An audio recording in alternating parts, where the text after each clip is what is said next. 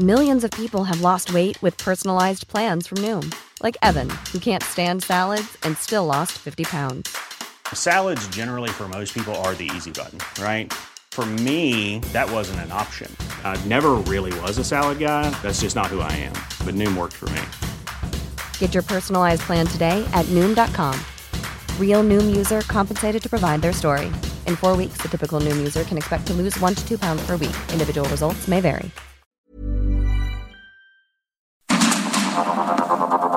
Heraldo Media Group presenta Sergio Sarmiento y Lupita Juárez. Información veraz y oportuna con un toque personal y humano. Por el Heraldo Radio, donde la H suena y ahora también se escucha.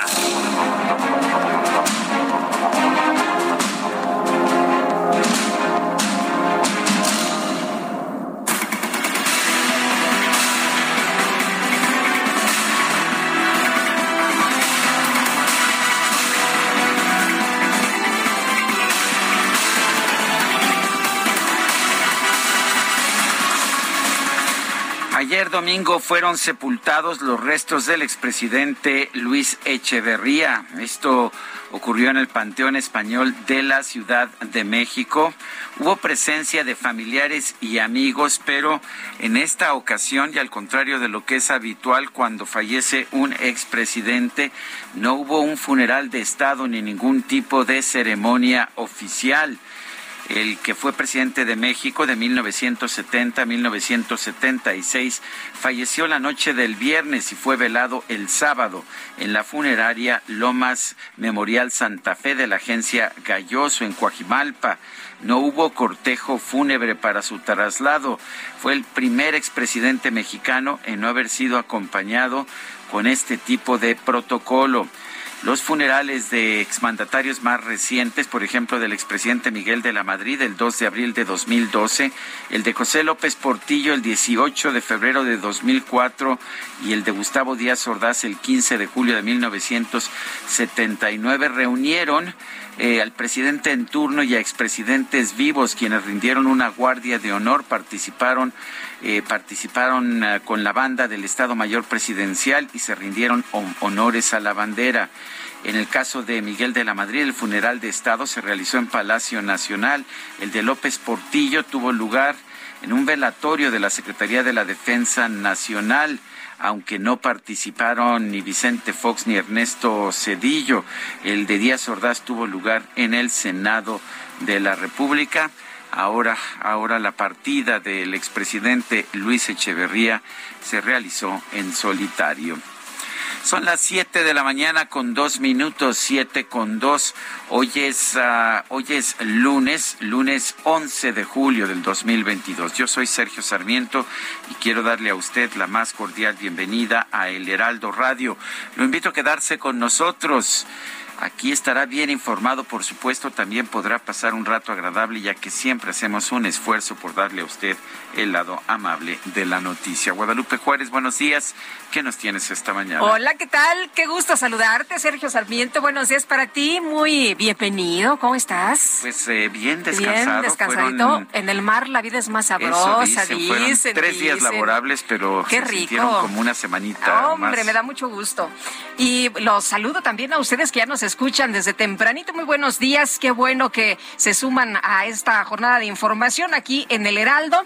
Y les tengo eh, pues esta nota relevante que se registró el día de ayer. Este domingo inició la jornada de oración por la paz convocada por la Conferencia del Episcopado Mexicano en memoria de los sacerdotes religiosos que han sido asesinados. Se acordará usted de estos dos sacerdotes jesuitas. Y bueno, también por los más de 122 mil muertos en nuestro país. Muertos, ¿qué digo? Muertos, asesinados en México. La Iglesia Católica recordó en su editorial dominical desde la fe que desde este 10 de julio y hasta el último día del mes se pedirá por las víctimas de la violencia y los gobernantes. La Iglesia detalló que se van a celebrar misas en lugares significativos del país que representan a todas las personas que han desaparecido o sufrido una muerte violenta en México. Los obispos convocaron a una jornada de oración por la paz ante la violencia en México, además que se adelanta adelantó, el 31 de julio se pedirá por la conversión de todos los victimarios, de quienes dedican su vida a hacer el mal y también son nuestros hermanos y necesitan de nuestra oración, lo que se eh, ha mencionado. Deseamos que exista una apertura al diálogo entre las autoridades de gobierno y quienes conformamos la sociedad civil, en el que participen académicos, empresarios, especialistas en procesos de paz, líderes de organizaciones sociales y en el que se permita compartir las experiencias de la Iglesia, un diálogo que abone a una estrategia efectiva de pacificación nacional, es lo que dice este texto. La jornada de oración por la paz a la que se ha convocado está integrada de cuatro acciones a desarrollarse durante julio en todo el país y en todas las misas, pues se honró la memoria de los sacerdotes religiosos, religiosas y los 122 mil asesinados en México. Este 11 de julio van a comenzar ya formalmente las obras de rehabilitación en la línea 1 del metro. Es la que va de Observatorio a Pantitlán, por lo que el gobierno de la Ciudad de México va a desplegar a 2.500 personas, 2.500 funcionarios para apoyar a los ciudadanos que se verán afectados por el cierre parcial de esta línea. La jefa de gobierno, Claudia Sheinbaum, dijo que se brindará servicio de apoyo a usuarios a través de unidades de RTP, Trolebús y Metrobús. Vamos a desplegar, dijo, un equipo de brigadistas, módulos y material informativo para que todos y todas conozcan de trenes. Son las 7 de la mañana, 7 de la mañana con 6 minutos.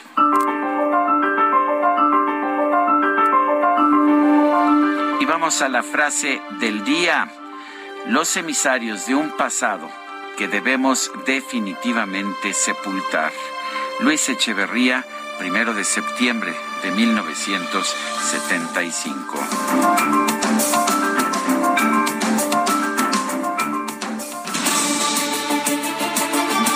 Las preguntas, ya sabe usted que nos gusta preguntarse, que yo andaba afuera, pero pues de todas formas seguía haciendo mis preguntas a través de Twitter. Este viernes pasado pregunté qué piensa usted de la investigación de la UIF a Enrique Peña Nieto. Es cosa política, dijo 88.2%. Es correcta, 8.5%. No sabemos. 3.3%. Recibí en total 4.998 participaciones. La que sigue, por favor. Bueno, no acabo de llegar y el DJ Kike ya anda persiguiéndome, machete en mano. Bueno, por supuesto, DJ Kike, siempre es un gusto ver a todo el equipo aquí. Y bueno, pues la pregunta de esta mañana que ya coloqué en mi cuenta personal de Twitter es la siguiente. Luis Echeverría quiso quedar en la historia como un gran presidente defensor de la Revolución Mexicana. Lo logró, nos dice, 2.8%. Fue un fracaso, 91.8%. No sabemos, 5.4%. En 37 minutos hemos recibido 538 votos. Las destacadas de El Heraldo de México.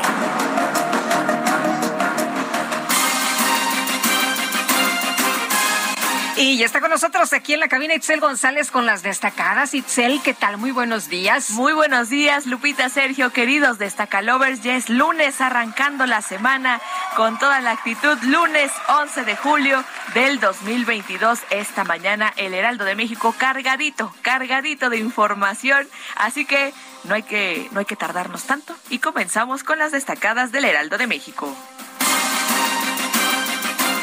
En primera plana, Claudia Sheinbaum, atender a los jóvenes es prioridad. Para la jefa de gobierno, trabajar con ellos evita que caigan en círculos de violencia y al mismo tiempo se combate la inseguridad en las 16 alcaldías.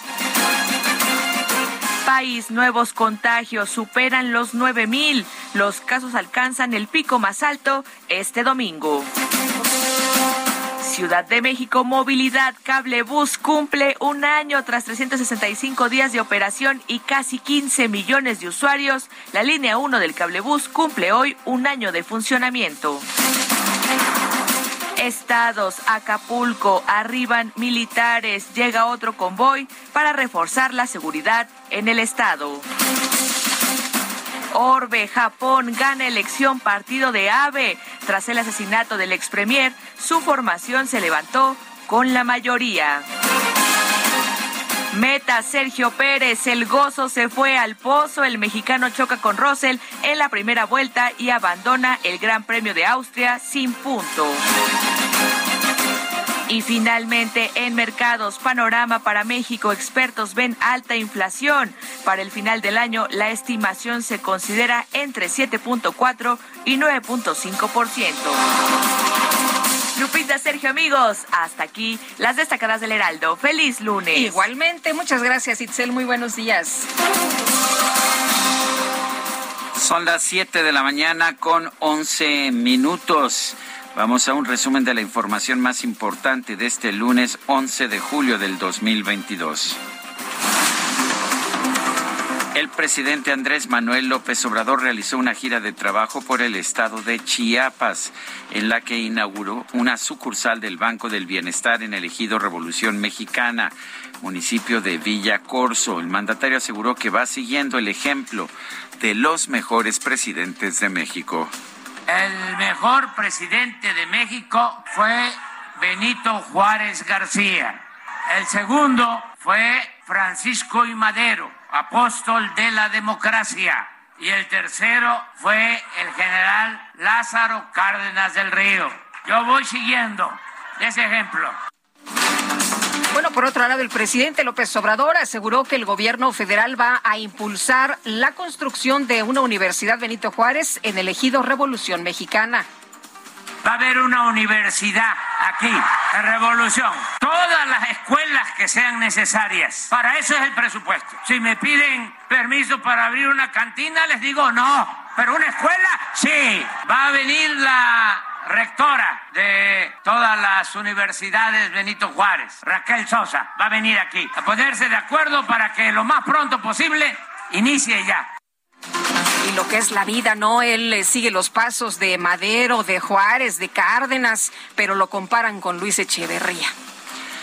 Bueno, pues que a propósito fue despedido sin haber recibido eh, los homenajes tradicionales a un jefe de Estado mexicano. Durante la entrega de los trabajos de rehabilitación del exconvento de Santo Domingo de Guzmán por las afectaciones causadas por el sismo del 2017, el presidente López Obrador dio a conocer una carta que le entregó al Papa Francisco en 2015. Estimado Papa Francisco, Vine a entregarle una medalla de Fray Bartolomé de las Casas, defensor de los indios, en el inicio de la dominación colonial en México. Le dejo mi modesto presente y esta breve carta, cuyo propósito principal es transmitir mi más sincero reconocimiento a su labor, no solo como representante de la Iglesia Católica, sino como un papa misionero gobierno federal dio a conocer el programa de la próxima visita del presidente López Obrador a los Estados Unidos, en el que se establecen reuniones tanto con el presidente Joe Biden como con la vicepresidenta Kamala Harris. Esto es el día de mañana.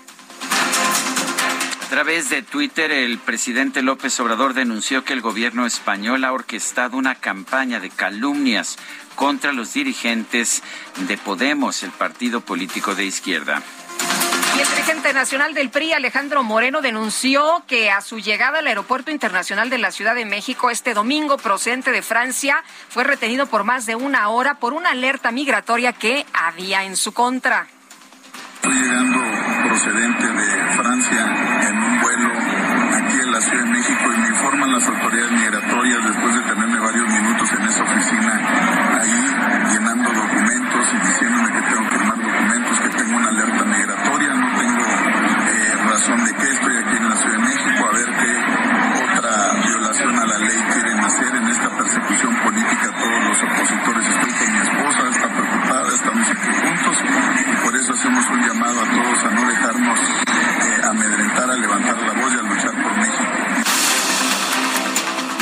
coordinador de Morena en el Senado, Ricardo Monreal, lanzó su proyecto político de reconciliación por México, con el cual busca participar en la contienda por la candidatura presidencial de su partido.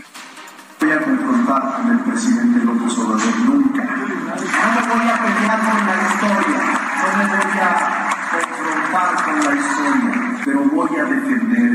pienso y en lo que creo. Bueno, pues hay lo que dice eh, el, senador Monreal, que también el día de ayer posteó eh, un rap, ¿no? Que le cantaron unos chavos eh, en estos Monry Moments que vamos a estar escuchando seguramente pues con más con más eh, frecuencia. La Dirigencia Nacional de Morena informó que ya concluyó la etapa de registro de aspirantes para la designación del coordinador de los comités de la defensa de la cuarta transformación en el Estado de México. ¿Se apuntaron cuántos cree usted? ¿Uno, dos, tres, cinco? No, no, no. 65. Ah, bueno. Sí, ayer se cerró ya la, convocatoria, el registro, y 65 han levantado la mano. No sé por qué todo el mundo quiere ser gobernador del Estado de México. No, coordinador de los comités de la defensa de la cuarta ah, transformación. Ah, perdón, perdóname. No, no quieren ser. Perdóname, perdóname. Bueno, este sábado se dio a conocer la muerte del expresidente de México, Luis Echeverría Álvarez, a los 100 años de edad. A través de Twitter, el presidente López Obrador envió sus condolencias a los familiares del exmandatario. Sin embargo, no hubo ningún tipo de ceremonia ni asistencia de funcionarios del gobierno a los funerales del expresidente Luis Echeverría. Este domingo comenzó la jornada de oración por la paz convocada por la Conferencia del Episcopado Mexicano ante la ola de violencia que enfrenta el país, la justicia, la, dicen ellos, reconciliación y la paz es lo que se busca. La Fiscalía General de Veracruz informó que la expresidenta municipal de Mixtla de Altamirano, María Angélica Méndez Margarito, fue sentenciada a 60 años de prisión por el asesinato de su sucesora Marisela Vallejo Orea. Y la Secretaría de la Defensa Nacional informó que como parte de los operativos de seguridad realizados en Jerez, Zacatecas, fueron detenidas 11 personas y se aseguraron vehículos, armas de fuego y cartuchos. Las autoridades de León, Guanajuato, reportaron un ataque armado en una vivienda en la que se realizaba una fiesta familiar con un saldo de por lo menos seis personas muertas y ocho heridos. Y la Fiscalía General del Estado de México informó que en coordinación con fuerzas federales ejecutó siete cateos de inmuebles vinculados con el grupo delictivo La Familia Michoacana en el sur de la entidad. Se reportaron tres personas detenidas y cuatro inmuebles asegurados. La Fiscalía General de la Ciudad de México anunció que no va a citar a la exdirectora del metro, Florencia Serranía, para que comparezca por el desplome de la línea 12 del metro.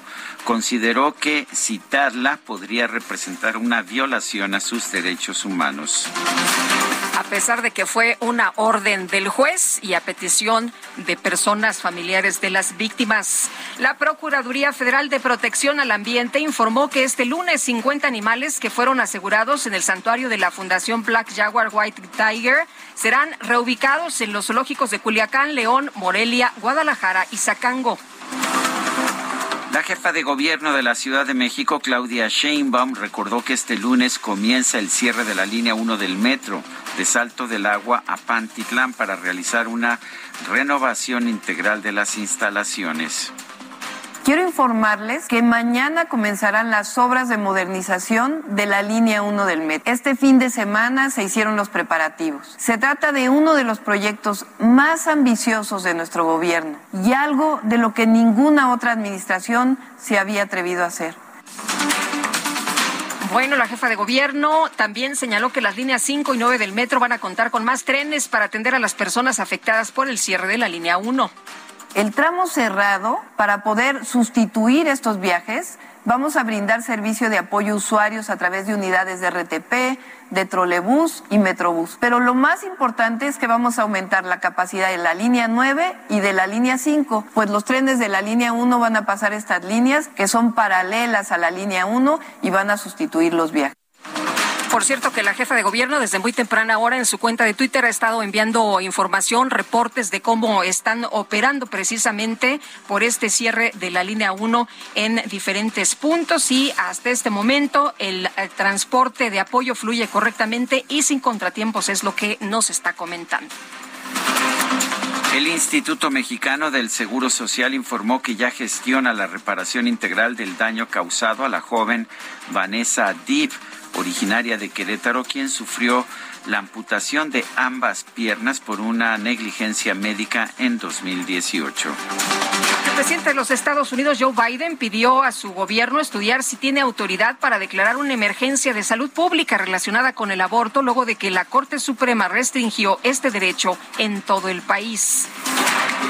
El secretario de Estado de la Unión Americana, Anthony Blinken, informó que sostuvo un encuentro con su homólogo de China, Wang Yi, para hablar sobre la invasión de Rusia a Ucrania y plantearle su preocupación por el alineamiento de Beijing con Moscú. En Reino Unido, por lo menos nueve miembros del Partido Conservador anunciaron su interés en ocupar el cargo de primer ministro tras la dimisión de Boris Johnson, incluyendo a la ministra de Comercio, Penny Mordaunt. Y, y son, oye, por lo menos nueve por lo menos nueve. Por lo menos. O sea que son menos que los que quieren ser coordinador de la defensa de la cuarta transformación. Digo coordinador, coordinador. Sí, bueno, muchos menos. Bueno, un grupo de manifestantes irrumpió en Palacio, en el Palacio Presidencial de Sri Lanka para exigir la renuncia del mandatario Gotabaya Rajapaksa quien logró huir por una puerta trasera del inmueble. En información de los deportes, el tenista serbio Novak Djokovic se proclamó campeón del torneo de Wimbledon tras vencer al australiano Nick Kyrgios. Bueno, y el piloto mexicano Sergio Pérez perdió el subliderato del campeonato de pilotos de la Fórmula 1 debido a que se vio forzado a abandonar el Gran Premio de Austria tras un toque con George Russell y bueno, pues fue una carrera, una carrera importante en la que finalmente quien resultó ganador fue eh, Charles Leclerc de Mónaco en un Ferrari, Max Verstappen, el coequipero de Checo Pérez, queda en segundo lugar. Luis Hamilton vuelve al podio en tercer lugar. Son las 7 de la mañana con 22 minutos.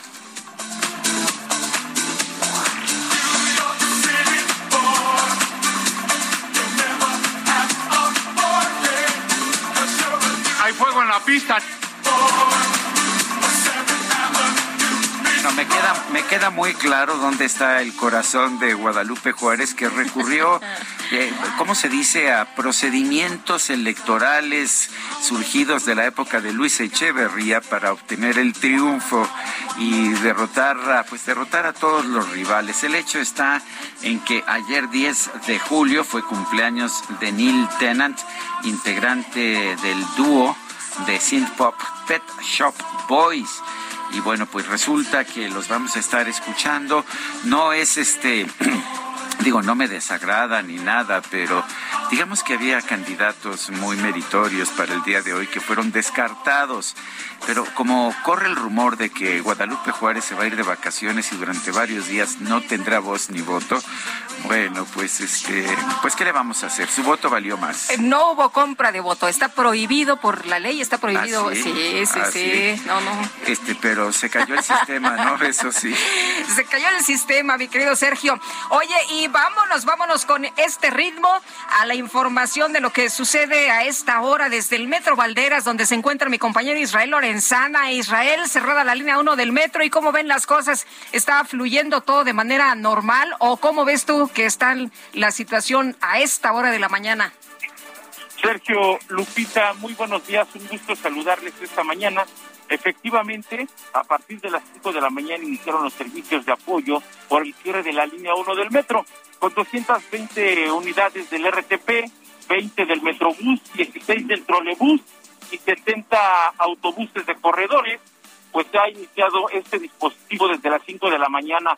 La verdad es de que está muy bien coordinado, hay que decirlo, las autoridades estuvieron haciendo algunos ensayos previos al día de hoy ya tenemos el cierre a partir de Pantitlán y hasta la zona de Arcos de Belén. Aquí se ha implementado precisamente un paradero para que la gente pueda abordar unidades con dirección hasta Pantitlán.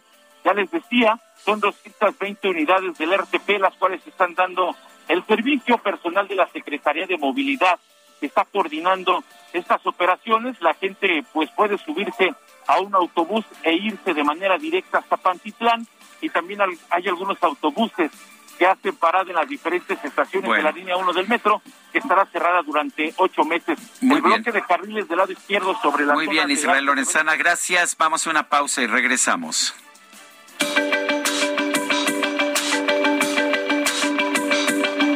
Sergio Sarmiento y Lupita Juárez quieren conocer tu opinión, tus comentarios o simplemente envía un saludo para ser más cálida esta mañana. Envía tus mensajes al WhatsApp 55 20 10 96 47.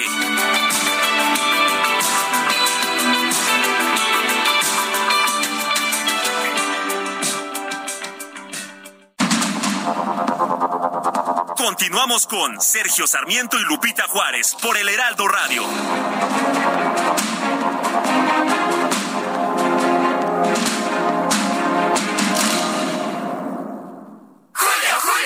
Llegó el momento de levantar las copas. Y para mí llegó el momento de bajarlas con el 2x1 en toda la cristalería y plásticos del departamento de hogar. Y además 2x1 en calcetería para toda la familia.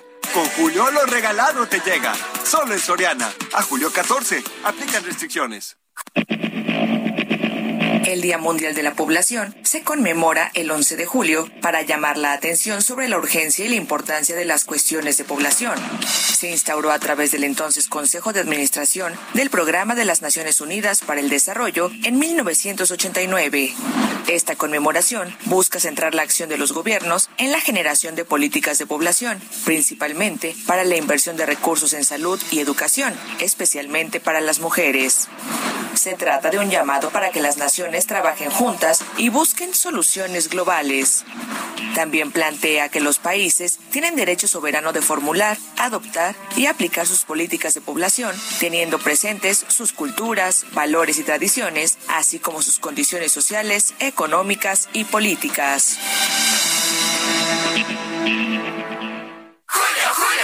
¡Ya lo rompiste! Seguro no tiene remedio.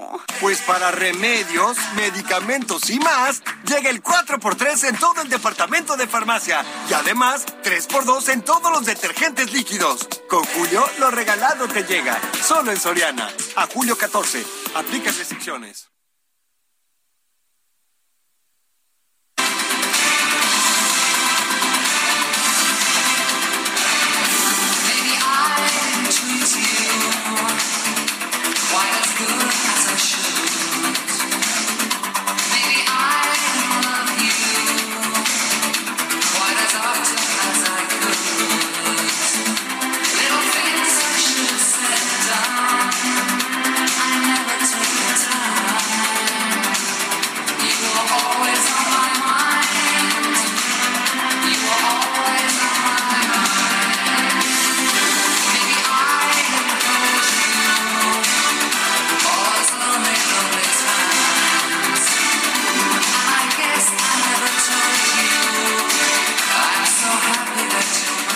Va, a presentar Guadalupe Juárez la música de hoy. A ver, dime, Guadalupe. Ay, es que le estaba diciendo a Sergio, ¿qué te parece esta versión? Quedó padrísima, pero ¿qué no era del rey? Creo que sí. Era de Elvis, pero claro, por supuesto, pero hicieron esta versión estos chavos y les quedó sensacional. Estamos escuchando, estamos escuchando precisamente al grupo Pet Shop Boys en el cumpleaños de uno de sus dos integrantes, Neil Tennant. Nació el 10 de julio de 1954. Y los autores de Always on My Mind es, todo un grupo, Mark James, Johnny Christopher, Wayne Carson y Richard Crosby. Y bueno, ellos escribieron esta canción que hizo famosa originalmente, efectivamente, Elvis Presley. Y vámonos a los mensajes. Buenos días, Alejandro Atizapán. Tarde, pero feliz cumpleaños, Guadalupe Juárez. Esto es lo bueno de ahora. Cierto, cierto, sábado, feliz cumple, feliz cumple. Vi que te trajeron pastel y todo, sí, ¿verdad? sí, No, sí, bueno. estuve muy consentida. No esperaste a celebrar el lunes, ¿verdad? Para que yo No, celebramos desde el viernes, sábado, domingo, no, no, sabes. Así que, pues andamos a todo dar muy consentidos y muy festejados. Dice eh, Alejandro, esto es lo bueno, ahora lo malo, nuestros gobernantes de la 4T le echan la culpa de lo malo que sucede en el país a los demás, como los SAT no tienen capacidad para gobernar. Saludos. Dice otra persona, buenos días apreciados. Un gusto como siempre escucharlos acá en Tijuana. Saludos allá a nuestros amigos que nos escuchan en Tijuana a través del 1700 de AM. Reciban bendiciones ustedes y todo el equipo que hace posible el programa. Soy José Briceño. Si el señor López Obrador sigue el ejemplo de los mejores presidentes de México y así están las cosas, no quiero pensar si siguiera el de los peores. Qué ego tan grande el de este señor, solo equiparable con su ignorancia y su soberbia. Joe Briseño es lo que quien firma este mensaje. Dice otra persona, muy buenos días a todo el equipo. Señor Sarmiento, bienvenido. Me hubiera gustado, en mi opinión, que en la pregunta del viernes del expresidente Peña Nieto, en una de las opciones, hubiera eh, o es un distractor. Bueno, pues gracias, señora Abadillo. así es. Usualmente, pues hay, hay lugar para dos o tres preguntas nada más, no más, y por eso las hago sencillas. Siempre puede eh, la gente responder también con un mensaje. Mucha gente lo hace. Bueno, vamos a otras cosas cuando son las 7 de la mañana con 36 minutos. ¡Julio, Julio! Este año llegaremos al Tazón. ¡Vamos!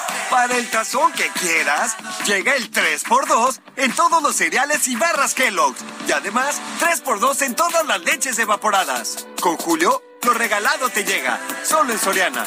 A julio 14. Aplica restricciones. El presidente López Obrador informó que migración y el plan regional para controlar la inflación serán los temas principales que abordará con su homólogo de los Estados Unidos, Joe Biden. Por cierto, que sale a las diez y media de la mañana. Eh, ya en un ratito se va a Washington, donde será el encuentro. Y Paris Salazar, adelante con el reporte. Buenos días. Buenos días, Sergio Lupita. En Villacorcio, Chiapas, el presidente Andrés Manuel López Obrador reveló que sostendrá reuniones privadas en Estados Unidos con su homólogo John Biden y con la vicepresidenta Kamala Harris este martes 12 de julio en Washington adelantó que este lunes, al término de la conferencia matutina, partirá al Aeropuerto Internacional de la Ciudad de México para abordar un vuelo comercial con destino a Washington, donde será recibido por el embajador Esteban Moctezuma. Adelantó que los temas de su encuentro con el presidente John Biden serán la migración y un programa de visas temporales para migrantes, así como una estrategia conjunta para la atención de la inflación. Este, mañana salimos a Estados Unidos eh, después de la conferencia. Vamos eh, a volar a Washington. Voy con mi esposa porque ella también va a tener actividades con la señora Biden. Eh, y luego eh, ya tenemos reuniones de trabajo en la Casa Blanca y vamos a tratar distintos asuntos, migración, eh, cómo enfrentar el problema inflacionario en México y en Estados Unidos y otros temas de interés para las dos naciones. López Obrador informó que ya están en operación 994 sucursales del Banco del Bienestar en todo el país. Dijo que el gobierno de México construirá 2.444 sucursales bancarias en este sexenio y que las 994 sucursales ya construidas y en operación representan el 36% de la meta federal. Solo cuando habían elecciones es que se acordaban del pueblo y entregaban despensas, migajas, frijol con gorgojo.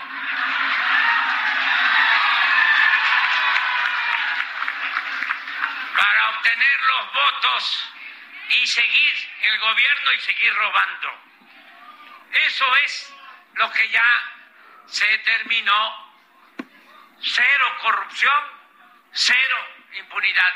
Y el dinero del presupuesto se le entrega al pueblo y se le entrega de manera directa, sin intermediarios dijo que el Banco del Bienestar busca posicionarse como la institución bancaria con más sucursales y más clientes en el país para dispersar los recursos de los programas sociales del Gobierno de México y la nómina de los servidores públicos federales.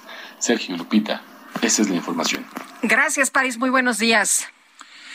Bueno, y esta mañana el presidente López Obrador ha confirmado que a las 10.30 de la mañana va a partir rumbo a Washington para reunirse con su homólogo estadounidense Joe Biden. Vamos a escuchar. Eh, vamos a tener poco tiempo porque salimos a Washington, salimos creo que como a las diez y media de la mañana y tenemos que irnos antes.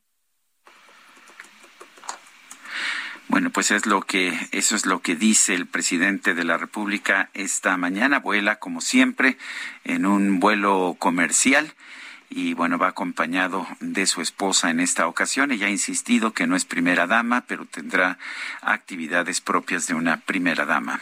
Bueno, el senador de Morena, Ricardo Monreal, mientras tanto, ha intensificado su estrategia para pues eh, promoverse en este proyecto de reconciliación por México. Reconciliación por México, decían el día de ayer. Ah, qué coincidencia, parecen como las siglas de Ricardo Monreal, porque es una R y luego pues un, un, signo de multiplicación por México, R por M.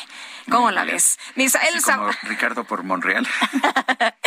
y vámonos con Misael Zavala, que tiene toda la información. Hola, Misael, muy buenos días. Buenos días, Sergio Lupita. Pues el presidente de la Junta de Coordinación Política del Senado, Ricardo Monreal, intensificó su estrategia rumbo al 2024 y desde el restaurante Arroyo de la Ciudad de México lanzó su proyecto Reconciliación México ante cientos de simpatizantes y amigos.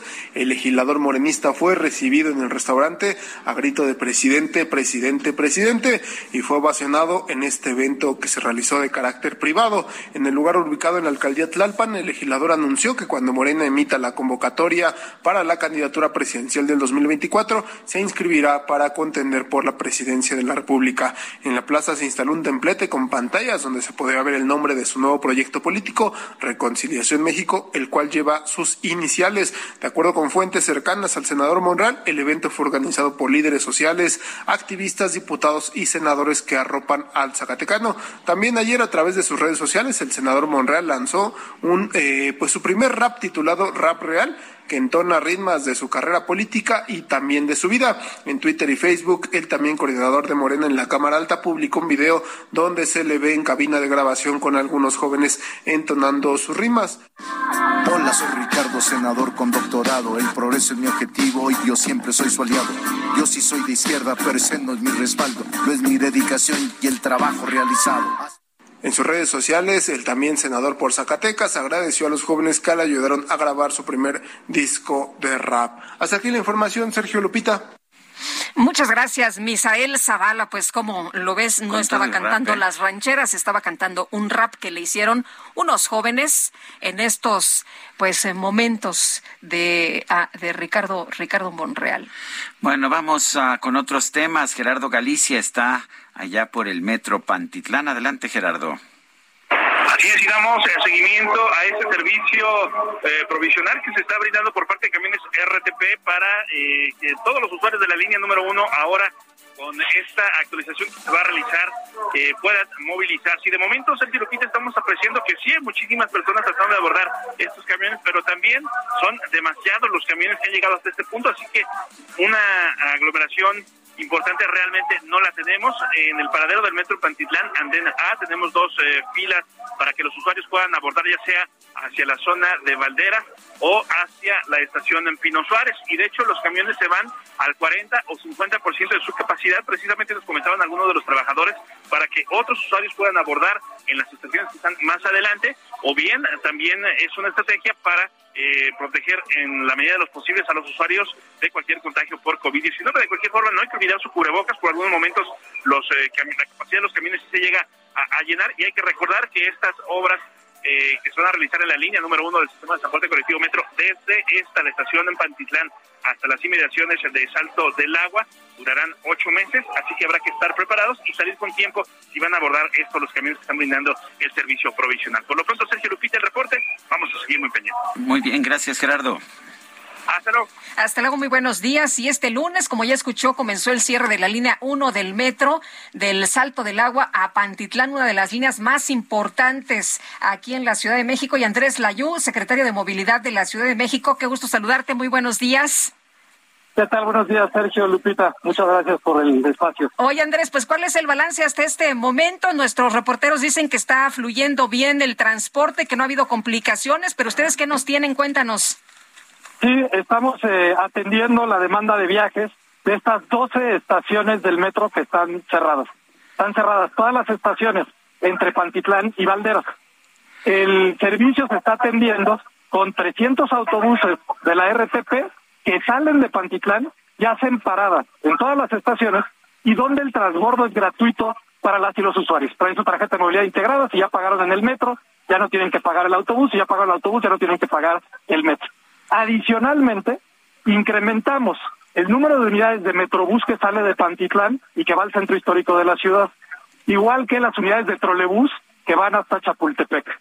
Tenemos corredores concesionados, transporte concesionado, que incrementó su flota en eh, más de 30%, e incluso incorporamos 10 unidades de Mexibus del Estado de México para que recorran por el eje 1 norte para ir a la zona de Tepito y Guerrero. Andrés, hasta ahora los reportes que tenemos de, de, nuestros reporteros es que sí está fluyendo todo, que va bien todo, pero ¿se puede mantener este ritmo de apoyo a través de estos vehículos alternos a lo largo de ocho meses? Eh, sí, el servicio se planeó para atender los ocho meses.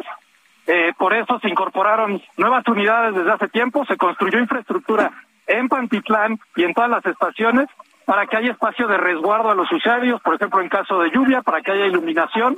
Eh, se hizo la señalética de forma permanente y tenemos eh, eh personal, dos mil funcionarios del gobierno de la Ciudad de México en este momento que están orientando a las y los ciudadanos. Lo más importante es que las personas tengan la información desde antes de salir a hacer su viaje y puedan calcular cuál es el recorrido que les conviene. Si les conviene seguir dentro de la red de metro y hacer los transbordos ahí para llegar a su destino, o usar los autobuses de RTP o de Metrobús o de Trolebús. Eh, Andrés, las estaciones que están cerradas son en una primera fase, ¿verdad? ¿Estarán cerradas hasta marzo del año que entra? Así es, tenemos eh, estaciones cerradas durante ocho meses de Pantitlán a Valdera. Cuando en marzo acaben las obras en Valdera, entrarán en operación ya los nuevos trenes y los nuevos sistemas en este tramo. Se cerrará el tramo de Valderas a Observatorio por seis meses, se harán las obras ahí y se prestará un servicio de apoyo similar al que estamos prestando en este momento. O sea, no, nunca van a estar ah, cerradas los dos segmentos al mismo tiempo. Se termina la obra en una parte y después se empieza en la otra. Así es nunca van a estar cerradas al mismo tiempo y cuando terminemos la obra en la primera parte ya va a estar operando con trenes y sistemas nuevos y estos ocho meses mantendremos el servicio eh, de apoyo a las y los usuarios. Eh, Andrés, esto significa entonces que por lo pronto en esta hora pico, en este día tan importante, está funcionando el eh, pues el, el transporte alterno de manera eficiente.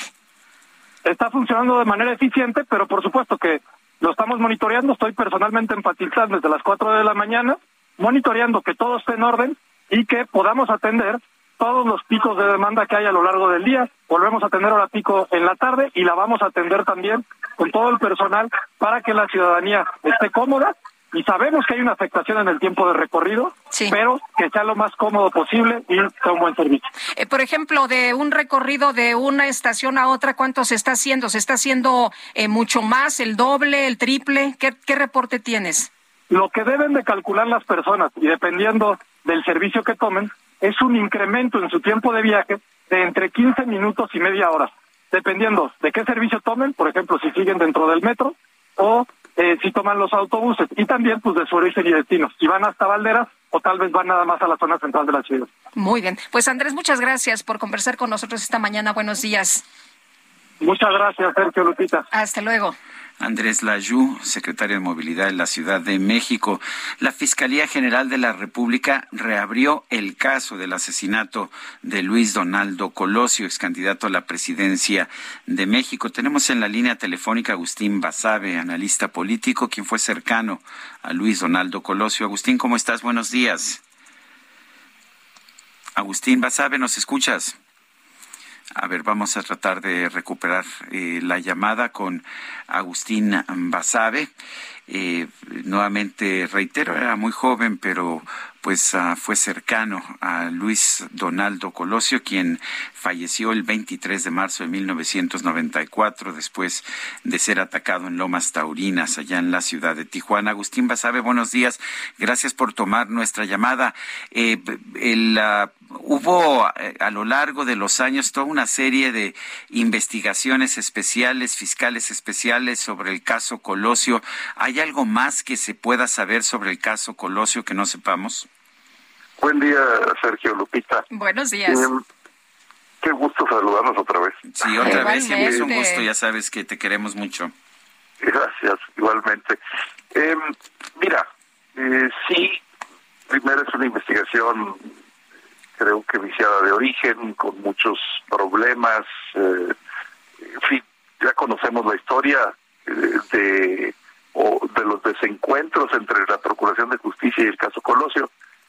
Eh, cuando la Comisión Nacional de los Derechos Humanos eh, anunció que, iba a hacer una recomendación por eh, Aburto, Mario Aburto, el asesino material de Colosio, en el sentido que se lo habían torturado, etcétera, una súbita preocupación por los derechos humanos de, del asesino de Colosio, de una comisión pues que no ha mostrado ningún interés, por ejemplo, por los derechos humanos de los migrantes centroamericanos y caribeños eh, maltratados por la Guardia Nacional, en fin. Eh, todo parecía apuntar a que el presidente López Obrador quería reabrir el caso. Eh, y, también apuntaba, o por lo menos a mí me dio esa impresión, pues a, un motivo político, que era pues golpear a una persona o a varias de las que son sus villanos favoritos de la era neoliberal, como él le llama. Eh, yo dije entonces, y lo repito ahora, pues que si ese era el motivo, pues que no, que no tocaran un tema tan delicado, que si se trataba de una especie de venganza política o, o de un de darle un uso político al caso Colosio, pues que, que no, que era un caso muy delicado que había provocado bastantes heridas en México que si iba en serio, adelante, que si realmente ellos creían que tenían elementos nuevos para llegar a una conclusión distinta, para, eh, digamos, limpiar esa investigación eh, y hacer justicia, pues adelante, yo lo aplaudía y lo apoyaba, pero que yo tenía serias dudas al respecto, que tenía muchas suspicacias. Ahora se anuncia que la fiscalía lo, lo va a, reabrir, pero a mí no me queda claro si van a solamente tocar el tema de de aburto y de la presunta eh, tortura a él, o si van a reabrir todo el caso. Y en este sentido van a volver a tomar declaraciones, van a y de veras va en serio el asunto. Esa es la pregunta que yo que yo haría. ¿no? Agustín, hay muchas cosas que se tienen que resolver en el país en este momento. Tenemos muchos temas eh, relevantes. Eh, ¿Cómo ves tú? Es es importante que el caso, como tú dices, si se reabre de manera seria, se reabra justo en este momento. Mira, como ya sabemos que el presidente eh, suele usar distractores eh, en los momentos en los que hay temas que no le ayudan o que lo perjudican. Eh, pues no, no, no sé si se está apuntando en esa dirección y si es porque hay algunos golpeteos, algunas críticas al tema de la violencia, el asesinato de los sacerdotes jesuitas en Chihuahua. Eh, no lo sé. siempre que, que, el presidente saca un nuevo tema, pues este, existe la sospecha de que, de que se trata de una cortina de humo.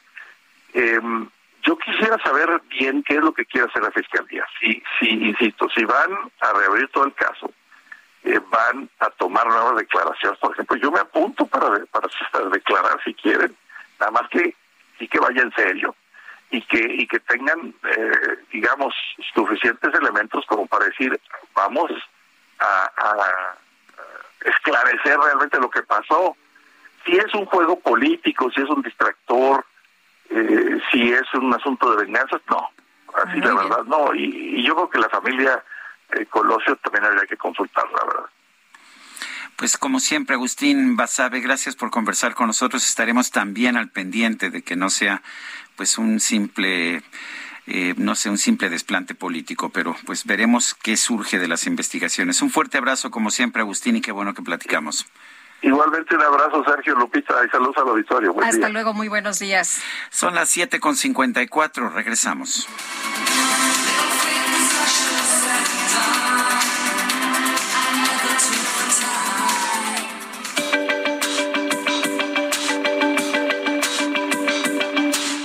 Sarmiento y Lupita Juárez quieren conocer tu opinión, tus comentarios o simplemente envía un saludo para ser más cálida esta mañana. Envía tus mensajes al WhatsApp 55 20 10 96 47.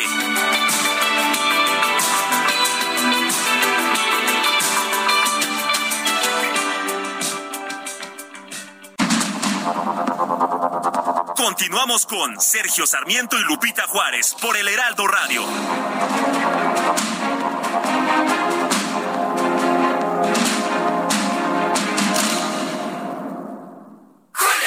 Aunque me llegó con diamantes, a mí lo que me importa es su interior. Ay, si lo tuyo es el interior, llégale al 2x1 en toda la ropa interior y pijamas para damas. Y además, 3x2 en todos los alimentos y perfumería de bebés. Con Julio, lo regalado te llega. Solo en Soriana. A julio 11. Aplica restricciones. I don't know why, I don't know how. Thought I loved you, but I'm not sure now. Seen you look at strangers too many times. The love you want is a, a different kind. Remember when we felt the sun? A love like paradise, how has it been? Threat of distant thunder, the sky was red. And when you walked, you always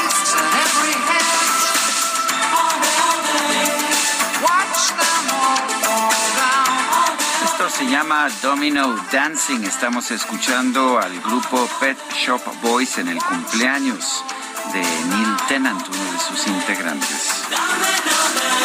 Grupo británico. Bueno, Guadalupe Juárez simplemente dijo, van hoy los Pet Shop Boys porque van. ¿Y quién puede decirle que no a Guadalupe Juárez? Pues apenas acaba de ser su cumpleaños. La ley es la ley. Sí, sí, sí, sí. A ver otra vez cómo era. La ley es la ley. No, pues ya está. Vámonos, vámonos a los mensajes. Esta mañana dice una persona de nuestro auditorio, Lupita y Sergio, por ustedes en su magnífico noticiario me enteré que el presidente promete hacer otra universidad.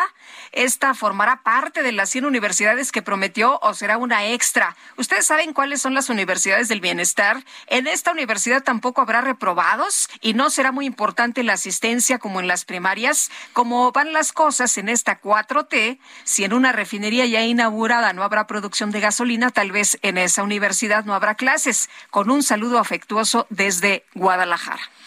Dice otra persona, buenos días, tengo una duda, ¿por qué el presidente no se va a Estados Unidos desde el AIFA? Saludos, maestra Gloria Patiño, no hay vuelos, no hay vuelos a Estados Unidos desde el AIFA, esa es la razón. Pues sí, no hay certificación a vuelos internacionales, ¿no? Solamente hay el, un- lo- el único vuelo internacional que hay es a, a Venezuela, que no es parte del sistema de certificación de Estados Unidos. Ay, maestra Gloria, anda usted muy, desde muy temprano, muy alterativa, hombre. Oye, Jorge Luis Lascano dice, ah, feliz cumpleaños, Lupita Juárez, a ver si invita pastel. Le mando un abrazo fuerte, pues véngase, don Jorge, al cumple aquí con sana distancia. Son las 8 de la mañana con tres minutos, vámonos al clima. Llegó una oferta de alta definición. Pantalla LG de 55 pulgadas 4K Smart TV a solo 9,990. Y además, 25% de descuento en estufas, campanas y parrillas de gas. Con Julio, lo regalado te llega. Solo en Soriana. A julio 14. Aplican restricciones. El pronóstico del tiempo con Sergio Sarmiento y Lupita Juárez. Jesús Carachure, meteorólogo del Servicio Meteorológico Nacional de la Conagua, que nos tienes esta mañana. Adelante. Hola Lupita, hola Sergio. Hola, buenos días. Muy buenos días al auditorio que nos escucha, buenos días a todos. Eh, pues eh, tenemos un inicio de semana con lluvia, eh, no solo hoy, sino pues prácticamente toda la semana se esperan precipitaciones en gran parte de la, de la República. para hoy lunes, casos concretos, con excepción de lo que es Baja California, el resto de estados que conforman México habrá precipitaciones. No habrá lluvias intensas afortunadamente este día de hoy, pero sí habrá lluvias fuertes, a puntuales muy fuertes en algunos estados de la República, eh, sobre todo en lo que es el noroeste, sureste y centro del territorio nacional, incluyendo pues lo que es la zona metropolitana de Valle de México. Estamos, como comentaba, precipitaciones de fuertes a puntuales muy fuertes. Eh, esto es eh, debido a diferentes sistemas meteorológicos que estarán afectando a lo largo de las próximas 24 horas. Tenemos lo que es el monzón mexicano en el noroeste de México, un canal de baja presión sobre la mesa del norte y la mesa central, inestabilidad en la atmósfera alta, también en algunas zonas, el ingreso de humedad tanto del Océano Pacífico como Golfo de México y el paso de la onda eh, tropical número 10 que se localiza eh, al sur de las costas de Michoacán. La interacción de todos estos eh, sistemas meteorológicos, como comentaba, generará precipitaciones a lo largo y ancho del territorio nacional. Las lluvias más importantes para hoy serían lluvias puntuales muy fuertes en Sonora, en Chihuahua, Sinaloa, Durango, Nayarit, Jalisco, Michoacán, el Estado de México, Morelos, Puebla, Guerrero, Oaxaca y Chiapas, lluvias puntuales fuertes en lo que es eh, Colima, Tlaxcala, la Ciudad de México, Campeche, Yucatán, Quintana Roo, y intervalos de chubascos en Zacatecas, Guanajuato, Hidalgo, Veracruz y Tabasco, y ya eh, lluvias aisladas en lo que es Baja California Sur, Coahuila, Nuevo León, Tamaulipas, San Luis Potosí, Aguascalientes y Querétaro. Como pueden ver, eh, como comentaba, solo Baja California no habrá precipitación, en el resto de la República habrá lluvias, y bueno, pues las temperaturas también se mantendrán altas en gran parte del territorio nacional, las temperaturas máximas por arriba de 45 grados centígrados serán Baja California y Sonora, de 40 a 45 en Chihuahua, Coahuila, Nuevo León y Tamaulipas, de 35 a 40 grados centígrados Baja California Sur, Sinaloa, Durango, San Luis Potosí, Veracruz, Tabasco, Campeche, Yucatán, Quintana Roo y temperaturas de 30 a 35 en Zacatecas, Aguascalientes, Nayarit, Jalisco, Colima, Michoacán, Guanajuato, Querétaro, Hidalgo, Puebla, Morelos, Guerrero, Oaxaca y Chiapas. Como pueden ver que las temperaturas continuarán altas a pesar de las lluvias y pues lluvias en prácticamente eh, 31 estados de la República Mexicana. Y como comentaba, las lluvias eh, prevalecerán, parece, a lo largo de la semana en gran parte del territorio nacional. Ese es mi reporte desde el Servicio Meteorológico Nacional. Regresamos al estudio. Jesús Carachure, muchas gracias. Igualmente un saludo a todos, que tengan buen inicio de semana. Igualmente, Jesús, muchas gracias. La Secretaría de Infraestructura, Comunicaciones y Transportes alcanzó un avance del 64.35% en la autopista Mitla-Tehuantepec. Everardo Martínez, adelante con el reporte. La Secretaría de Infraestructura, Comunicaciones y Transportes, la CICT, alcanzó un avance de 64.5% en la autopista Mitla-Tehuantepec de 169 kilómetros y cada vez aproxima su puesta en operación. La dependencia puso en operación en junio pasado el subtramo 5 que va de los entronques de Ayutla a Tepustepec, pero para esto se enfrentaron retos técnicos por los sismos de 2017, de acuerdo con Silvio Aguirre, representante de la CICT en la autopista. El otro reto que nos tocó vivir es la adecuación a los proyectos por la cuestión sísmica que se cambió de la zona C a la D el cual corresponde a cambiar este apoyos, cambiar juntas y, y los topes antisísmicos.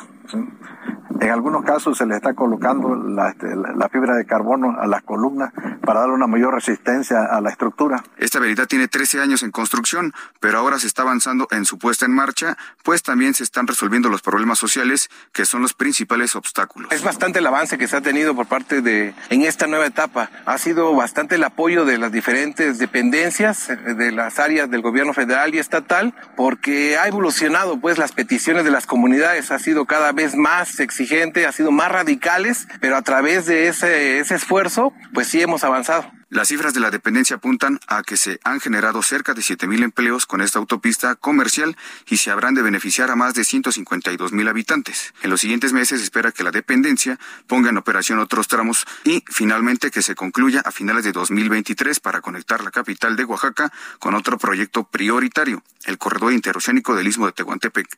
Para el Heraldo Media Group, Everardo Martínez. Muchas gracias, Everardo. Buenos días. Bueno, en otros temas, hoy se cumple un año de las protestas que pues conmocionaron a Cuba el 11 de julio del 2021. La crisis económica sigue golpeando a la isla y el plano político todavía tampoco se despeja la situación. Eh, según ah, la información ah, que hay disponible, eh, más de mil personas fueron detenidas eh, durante las protestas del 11 de julio. Según la agrupación Justicia 11J y Cubalex, se han documentado 1.484 detenciones. De ellas se han podido verificar 1.297, esto es el 87% a través de testimonios de los manifestantes o sus familiares. Eh, 701 personas permanecen en detención hasta el último reporte eh, recibido, de manera que pues a un año de distancia 701 personas permanecen detenidas por el delito de haber participado en manifestaciones de protesta allá en Cuba. Y vámonos con el Químico Guerra. El Químico Guerra. Con Sergio Sarmiento y Lupita Juárez. ¿De qué nos hablas esta mañana, Químico? ¿Qué tema nos traes? Pues uno muy bueno, muy positivo y además que nos debe de alegrar este inicio de semana. Sergio Lupita, la fotosíntesis artificial para producir alimentos. Fíjense que investigadores de la Universidad de California en Riverside acaban de publicar en Nature, en, la parte de alimentos se llama Nature Food, el resultado de un estudio innovador para cultivar plantas independientemente de la luz solar, lo que redefine prácticamente revoluciona, Sergio Lupita, el futuro de la producción de alimentos. Esta nueva fotosíntesis artificial híbrida combina sistemas inorgánicos y biológicos para aumentar la productividad agrícola en la tierra, pero fíjense que también podrá cultivarse en bases lunares e invernaderos marcianos. Este nuevo sistema es 18 veces más eficiente que la fotosíntesis natural en convertir la luz solar, el dióxido de carbono y el agua en alimentos. El resultado de este estudio que se publica, como decía yo, en, Nature, eh, demuestra el innovador método de cultivar organismos como levaduras, algas, hongos, utilizados en la producción de alimentos y una serie de plantas, por ejemplo, arroz, jitomate, eh, frijoles, tabaco, eh, eh, guisantes. El nuevo sistema de fotosíntesis artificial utiliza la electricidad generada mediante paneles fotovoltaicos para convertir agua y dióxido de carbono en oxígeno y acetato, una molécula orgánica muy común en organismos vivos y que es muy rica en carbono. El acetato es utilizado como ingrediente clave para crecer en la oscuridad. Es lo que se hace cuando se eh, cultivan champiñones u hongos, ¿no? Que tiene que ser en la oscuridad. O de manera independiente de la fotosíntesis natural, organismos y vegetales. Otros estudios ya habían analizado el posible uso de otras moléculas como fuentes de carbono, por ejemplo, el los eh, del ácido fórmico o el metanol. Pero sin embargo, estos en el proceso metabólico eh, tienden a formar formaldehído, que es tóxico para las plantas. El acetato, por el contrario, es metabolizado más fácilmente por una gran eh, diversidad de organismos sin producir compuestos dañinos. Eh, el grupo encabezado por Elizabeth Ann y el doctor Marcus Harlan Dunaway demostraron la eficiencia del método cultivando tres organismos. El alga verde fotosintética, clamidomona, ya empleada como fortificante de alimentos, por ejemplo, en todos los suplementos alimenticios, etcétera, se usa mucho. Demostró tener un efecto positivo en la salud gastrointestinal. La levadura, la Saccharomyces cerevisiae, que se usa para producir eh, cerveza o una gran cantidad de alimentos, y hongos. Todos estos organismos demostraron saber aprovechar el acetato como fuente de energía, eludiendo la fotosíntesis biológica. Esto, Sergio Lupita, es el umbral de un, una situación que nos ha preocupado a todos por el crecimiento de la población humana eh, mundial, en donde siempre estamos eh, pues, buscando formas de cómo vamos a alimentar a estos prácticamente dos mil millones de seres humanos más de aquí al 2050. Bueno, pues aquí estamos abriendo estos caminos ya sin la necesidad de la luz solar, la fotosíntesis artificial 18 veces más productiva, pues imagínate, Lupita, lo que significa. Importantísimo, nos garantiza el, futuro, por supuesto. Químico Guerra, muchas gracias, muy buenos días. Buen inicio de semana también para ti, Sergio. Gracias. Son las ocho con catorce minutos. Eh, Luis Echeverría, presidente de México de 1970 a 1976, falleció el viernes pasado. Tenía 100 años de edad pero pues como lo hemos podido ver en, en todo tipo de medios de comunicación, su figura sigue generando polémicas. En la línea telefónica, Raimundo Riva Palacio, él es periodista y analista político. Raimundo, buenos días. Gracias por tomar esta llamada. Cuéntanos eh, que, ¿cómo, cómo ves finalmente el legado histórico de Luis Echeverría, un presidente que como el actual estaba muy, muy interesado en su legado de la historia. Sergio Lupita, encantado de, estar con ustedes. Sí, es muy interesante esta pregunta porque eh, hay, ha habido presidentes en la historia, no nada más en México, pienso en Richard Nixon, que hicieron muchas cosas durante su administración y que quedan marcados por, eh, por algún episodio. Richard Nixon por el, por el Watergate, eh, Luis Echeverría por dos episodios sobre derechos humanos muy importantes, de los cuales fue exonerado, por cierto. Uno es sobre su posible participación durante el movimiento estudiantil en 1968, cuando él era secretario de gobernación, y otro ya como presidente, que fue el famosísimo jueves de Corpus, los halcones, con una, una manifestación ahí sobre la avenida México-Tacuba para recordar el 2 de octubre de 1968 pues, hubo una represión por parte de unos grupos de choque que trabajaban en el gobierno eh, del de entonces Distrito Federal que provocó la caída del entonces regente. Son dos episodios, eh, te digo yo, de manera sociopolítica de derechos humanos que lo han marcado y otro episodio muy importante que, que muy probablemente genera más odios que los propios, que el propio 78 y 71, que es su gestión en la como su política económica que destrozó eh, al país y que todavía eh, de lo cual tenemos incluso algunas secuelas. Y estos tres eh, momentos, que me parece que es lo que resume la parte más negativa de Luis Echeverría, tanto lo objetivo como el desastre económico como lo subjetivo en los términos de que fue exonerado judicialmente de los otros dos eh, en momentos, borran muchas otras cosas que hizo. Eh, creo, porque fue él, él fue un, presidente muy constructor. Él, eh, la Universidad Autónoma Metropolitana viene de él, la primera gran conferencia de la mujer viene viene de su gobierno, el, el Consejo Nacional de Población viene de su gobierno, el CONACIT viene de su, de su administración, eh, el, muchísimas obras de infraestructura, eh, el desarrollo de Cancún, el desarrollo de Los Cabos. Es decir, hay, y nosotros eh, lo aisláramos de estos tres momentos que te mencionaba, pues hubiera sido un presidente que sí hizo un gran desarrollo para este país. Sin embargo, todo esto queda absolutamente opacado por las eh, por el tema del 68 y 71 eh, que es digamos lo más eh, lo más espectacular pero no lo más eh, no lo más profundo. Y no estoy aquí de ninguna comparando sino por las secuelas que hubo que fue esos seis años de política económica que fueron desastrosos donde él mantuvo una política de economía centralizada, una rectoría total de la de la economía, la Secretaría de Hacienda realmente estaba en los pinos en su despacho, en eh, ante un mundo que él no entendió que estaba cambiando aceleradamente y que todo el mundo iba en una dirección, salvo los países comunistas en ese momento,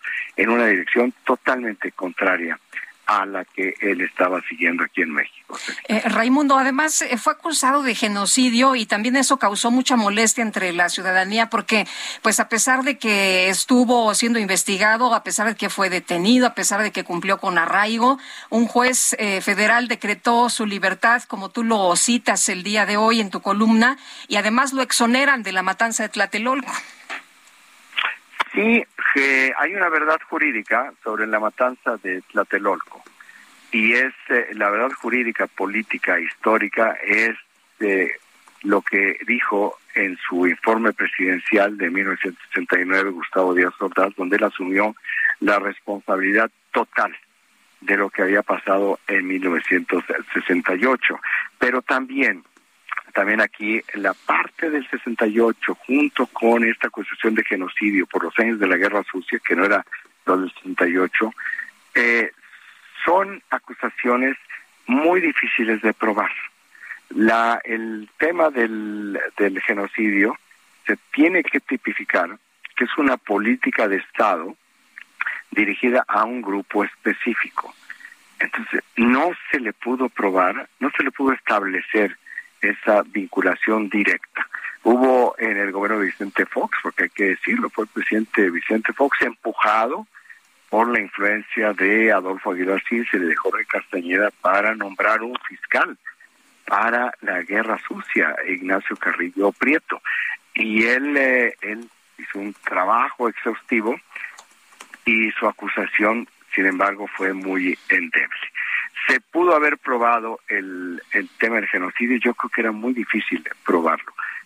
Pudieron haber ido por otra ruta en la acusación hacia Luis Echeverría, probablemente, pero creo que al final no, no murió en la cárcel, pero como lo estamos viendo, murió eh, en medio de una imagen, de una fama pública muy negativa que oculta por completo todo aquello que él pudo haber hecho, que pudo haber eh, construido, porque va a quedar marcado como eso, como un genocida en el lenguaje popular, un genocida que arrasó con los movimientos armados en los en los 70 y que arrasó con un movimiento estudiantil en 1968. ¿Esto es cierto? ¿No es cierto? Pues ya sabemos. La verdad en realidad no cuenta. De hecho, Raimundo, este es el primer presidente que yo recuerdo que es sepultado sin algún tipo de honores por parte del Estado mexicano. El presidente López Obrador sí ofreció un tuit de condolencia a la familia, un pésame, pero hasta ahí no hubo eh, ninguna presencia de ningún exmandatario, no hubo presencia de funcionarios, no hubo, un, no hubo una un despido oficial, que yo recuerdo es la primera vez que esto sucede. Ni siquiera con Díaz Ordaz vimos esto. Fíjate que sí, y esto a mí me llama mucho la atención, eh, porque tú mencionas el tuit del presidente, lo cual es cierto, pero fue de su cuenta personal, ni siquiera fue de la cuenta del presidente de México. El, y creo que aquí, y es muy importante lo que tú dices en, la, en el comparativo con eh, Gustavo Díaz Ordaz, porque efectivamente, yo, yo, digo, murió como si hubiera sido un paria porque muy poca presencia de personas que, que trabajaron con él, que crecieron con él el, sábado del día del velorio, cero presencia del, del gobierno mexicano. Mira, a mí, a mí sí me genera una, una tristeza desde un punto de vista de Estado mexicano, porque pienso que un presidente de México tendría que haber recibido un tratamiento distinto. No un tratamiento de fiesta, por supuesto, pero una, una despedida de Estado sobria, discreta, pero de Estado. Sí me parece que hay una parte de mezquindad, de mezquindad política. No pienso en la gente que tiene todo el derecho eh, de sentirse agraviada. sí, claro. Sí, pero, pero a nivel de Estado me parece que esto habla de una enorme enanés política que estamos viviendo, Sergio. Pues uh, coincido contigo. Eh, muchas cosas yo también fui muy crítico. Empecé a ser periodista en su sexenio y este y siempre fui fui crítico, pero sí creo que el Estado le debe por lo menos una, un reconocimiento a quienes han sido jefes del Estado. Pero bueno, parece que son otros tiempos y que tienen otros datos, mi querido Raimundo. Efectivamente. Te mando un fuerte abrazo. Muchísimas gracias, Sergio Lupita, un placer. Gracias, hasta luego, muy buenos días. Raimundo Riva Palacio, periodista y analista político. Y bueno, vamos a, a otros a otros temas. Vamos con Israel Lorenzana y vamos a, a revisar eh, con Israel pues lo que pasa esta mañana por el cierre de la línea 1 y otras cosas importantes. Israel, ¿qué tal? Muy buenos días. Gracias, eh, Lupita. Pues eh, desarrolla este dispositivo aquí en la zona de Valderas son 220 de RTP, están dando el servicio. Recordemos que el cierre es a partir de hoy, desde la zona de Pantitlán y hasta Valderas, hasta Salto del Agua. Aquí las señales se quedan en servicio y además un operativo por parte de elementos de la Secretaría de Seguridad Ciudadana. Quienes descienden de las unidades vienen de Pantitlán abordan la estación del Metro Valderas con dirección hacia la zona de observatorio. Recordemos que este tramo sí está en servicio. Pues a manejar con mucho cuidado a nuestros amigos automovilistas que vienen de la zona de Arcos de Belén, del eje central Lázaro Cárdenas. Hay que recomendarles manejar con mucho cuidado y recordarles que el bloque de carriles del lado izquierdo sobre Arcos de Belén está cerrado, así que mucha precaución por el constante cruce de peatones. Lupita, la información que te tengo. Israel, pero por lo pronto todo fluye sin ningún contratiempo, ¿verdad? Sin ningún problema, hay que decirlo, Lupita, es una organización importante, las autoridades se prepararon para este día y bueno, pues los usuarios están siendo apoyados por personal de la Secretaría de Movilidad, les dan las instrucciones en dónde deben de abordar y cómo lo deben de hacer. Muy bien. Por eso es que pues fluye de manera normal y ágil este dispositivo aquí en la zona de Valderas. Gracias, Israel.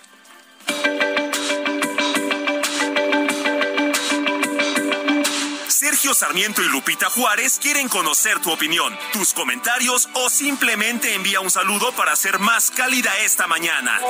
Envía tus mensajes al WhatsApp 55 20 10 96 47.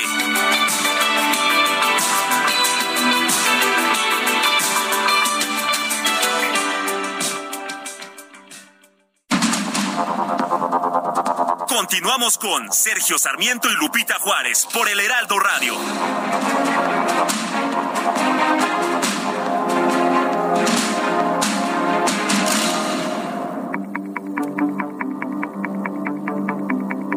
Jaque Hiring for your small business? If you're not looking for professionals on LinkedIn, you're looking in the wrong place. That's like looking for your car keys in a fish tank. LinkedIn helps you hire professionals you can't find anywhere else, even those who aren't actively searching for a new job but might be open to the perfect role. In a given month, over 70% of LinkedIn users don't even visit other leading job sites. So start looking in the right place. With LinkedIn, you can hire professionals like a professional. Post your free job on linkedin.com/people slash people today. con Sergio Sarmiento.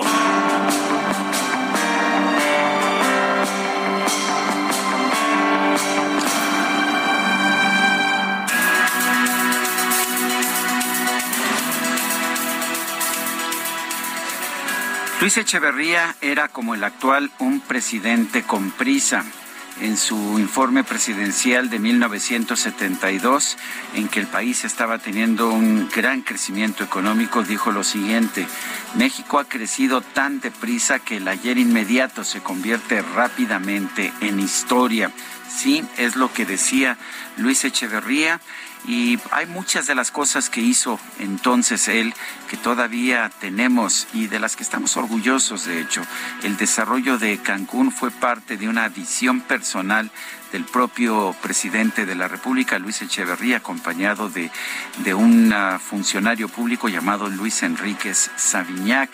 Eh, también el Infonavit lo tenemos en la actualidad gracias al desarrollo que impulsó el propio Luis Echeverría, quien consideró que tenía que haber una institución como esa para construir vivienda para los trabajadores. Sí, mucho del México, de, las, de los logros del México revolucionaron, provinieron de los tiempos de Luis Echeverría. Fue también un presidente con tanta prisa que gastó sin ton ni son, que no prestó atención a la hacienda pública que generó un rápido crecimiento a base de gasto público que no estaba avalado por un ingreso suficiente en las arcas públicas. Por eso se generó una devaluación del peso al final de su mandato y por eso junto con los errores cometidos por su sucesor, José López Portillo, se produjo la década perdida de los años 80. Muchos, uh, muchos errores, por supuesto en los exenios de los dos, de Luis Echeverría y de José López Portillo, pero de todas formas me parece que no es correcto que el Estado mexicano quiera cerrar los ojos a lo que hizo o a lo que fue Luis Echeverría. Finalmente la historia la tenemos que considerar eh, con todos sus problemas, con todos sus uh, pero también con sus beneficios. Luis Echeverría fue en lo general un mal presidente de México, estoy convencido de eso, pero fue presidente de nuestra República y la República tendría así que reconocerlo. No lo está haciendo porque hemos convertido la historia en una, en una historia de héroes y villanos y no en un intento de conocer realmente quiénes somos y de dónde venimos. Es una lástima porque como lo decía el filósofo español Jorge Santayana, quienes no recuerdan la historia están condenados a repetirla. Yo soy Sergio Sarmiento y lo invito a reflexionar.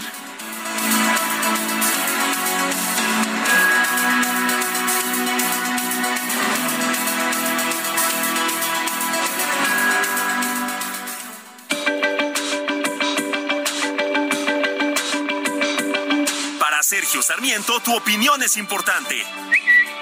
Escríbele a Twitter en arroba Sergio Sarmiento.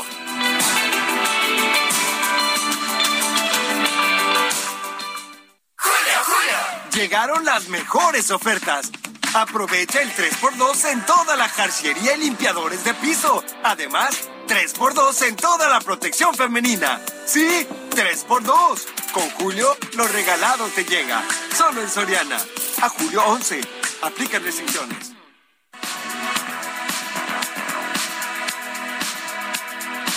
Sometimes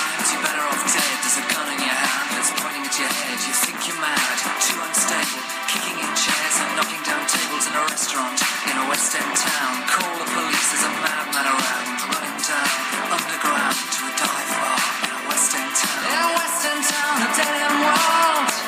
The East End boys and West End girls. In a West End town, a dead end world. Seguimos escuchando música de los Pet Shop Boys. Esto se llama Western Girls. Muy buena música. Puro éxito, ¿eh? Puro, Puro éxito. éxito, sin duda.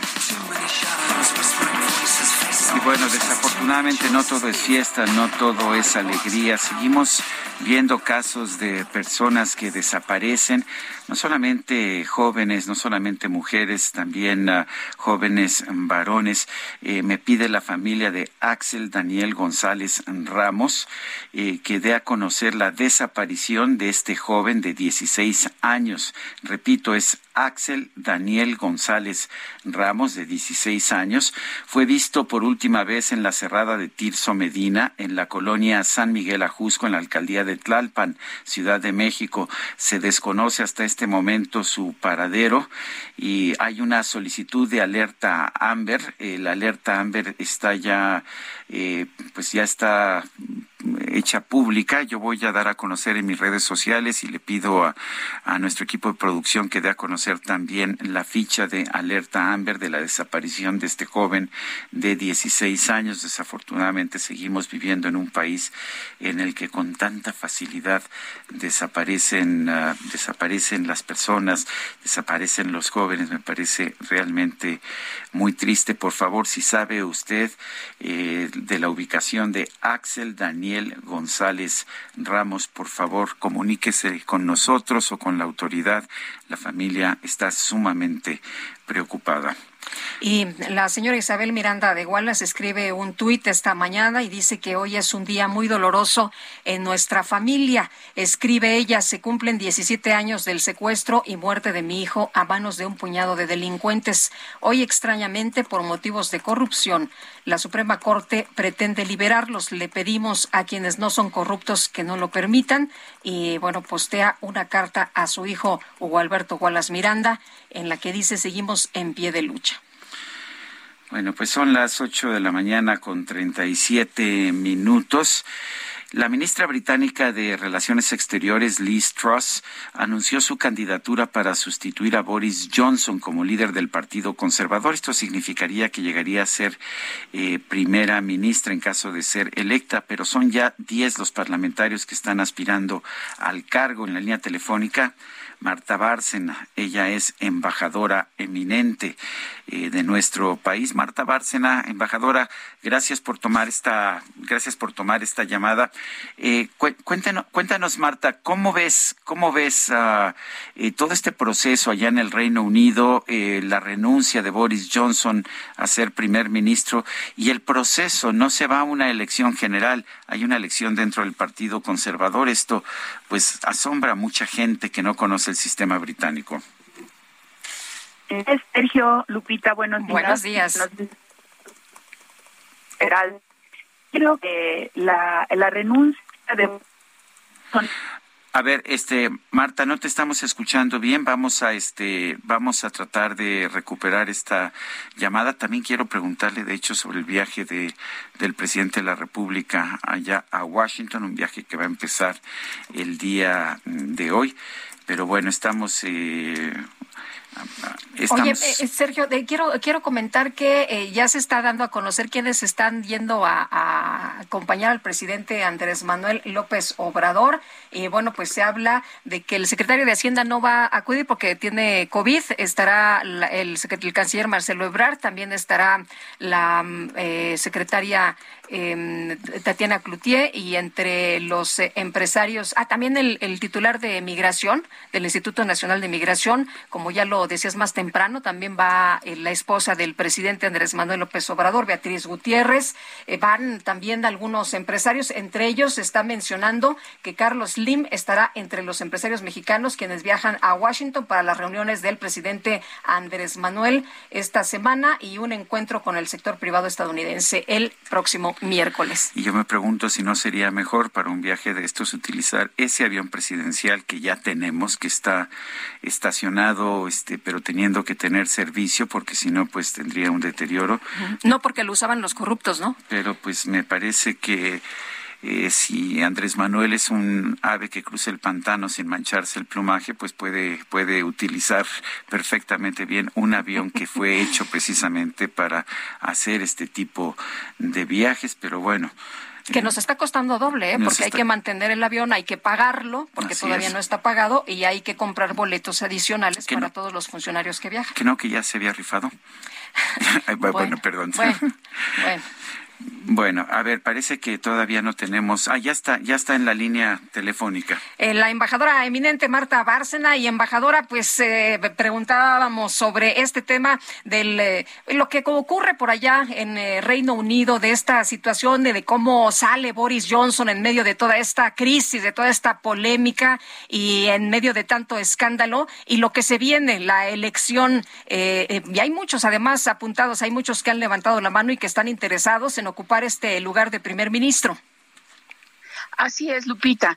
Mira, yo diría que la renuncia de Boris Johnson al liderazgo del Partido Conservador, que por ende eh, sería la renuncia al cargo de, primer ministro, eh, fue la crónica de una renuncia anunciada.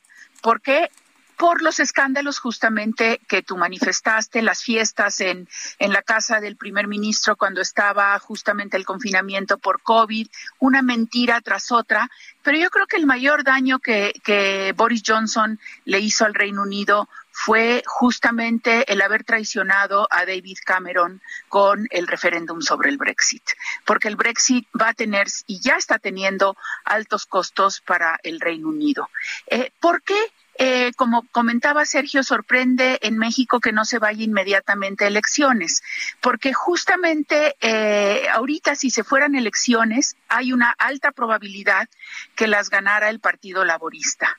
Entonces, el Partido Conservador, en lugar de propiciar eh, la llamada a elecciones, lo que hace es nada más vamos a resolver, comillas, los problemas internos del Partido Conservador, sustituyendo el liderazgo de Boris Johnson por otro liderazgo y ese nuevo liderazgo será el primer ministro del Reino Unido hasta tratar de evitar las elecciones anticipadas. Efectivamente, se han apuntado eh, muchos eh, parlamentarios y ministros que obligaron a la renuncia por, de Boris Johnson justamente porque desertaron de su gabinete al considerar, como dijo uno de ellos, que estaba primero su integridad eh, y, la lealtad al, pueblo británico que la lealtad a Boris Johnson. Está eh, de candidata la ministra de Asuntos Exteriores, el ministro de Economía, eh, Jeremy Hunt, otro parlamentario muy importante. Y lo que no sabemos es cuánto tiempo va a llevar al Partido Conservador elegir a su nuevo líder, pero si bien algunos creen que se va a llevar varios meses, otros piensan que va a ser cuestión solo de semanas porque quieren acelerar justamente la sustitución de Boris Johnson, que es ya un fardo para el Partido Conservador.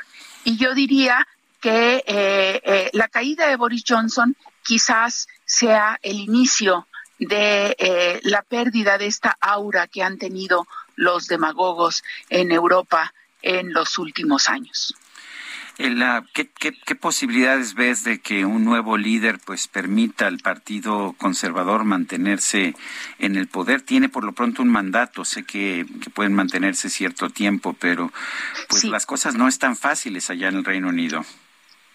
Fíjate que no es tan fácil, Sergio, efectivamente, pero lo sorprendente es que el Partido Laborista que podía eh, quizás empujar y propiciar unas elecciones anticipadas basadas en, en, eh, en la discusión sobre el, sobre el Brexit y los costos, también está diciendo que lo que falló en el Partido Conservador fue la instrumentación del Brexit.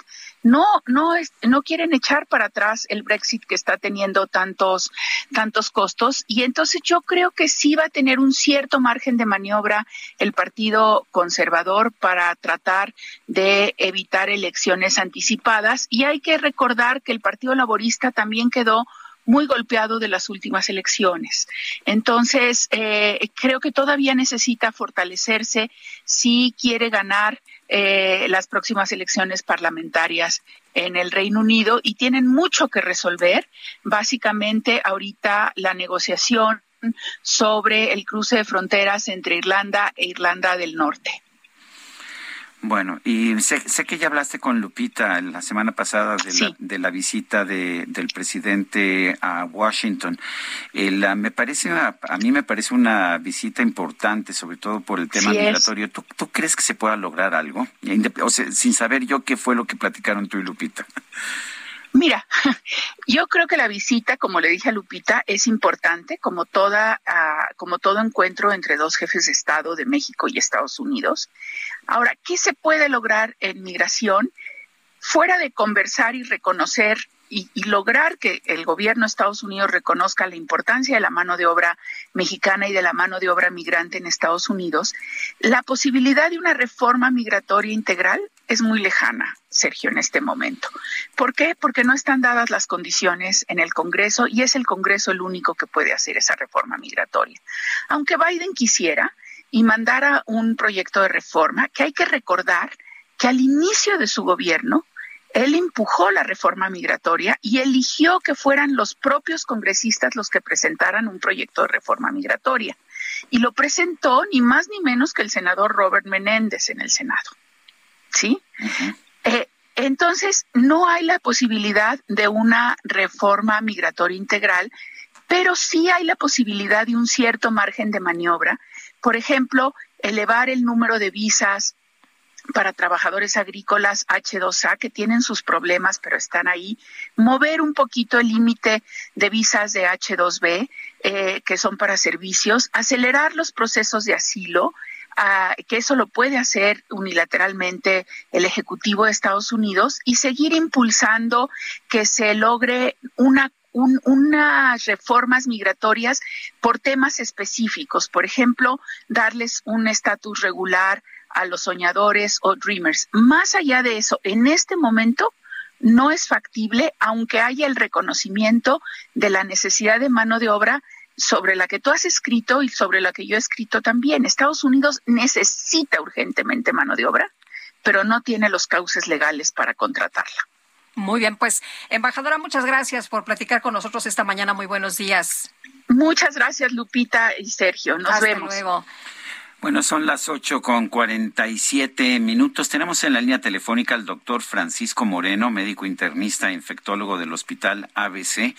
Estamos pues viviendo una situación con muchísimos contagios de COVID-19. Nos dice que son subvariantes de la variante original, pero ¿qué debemos saber? ¿Qué debemos hacer para cuidarnos?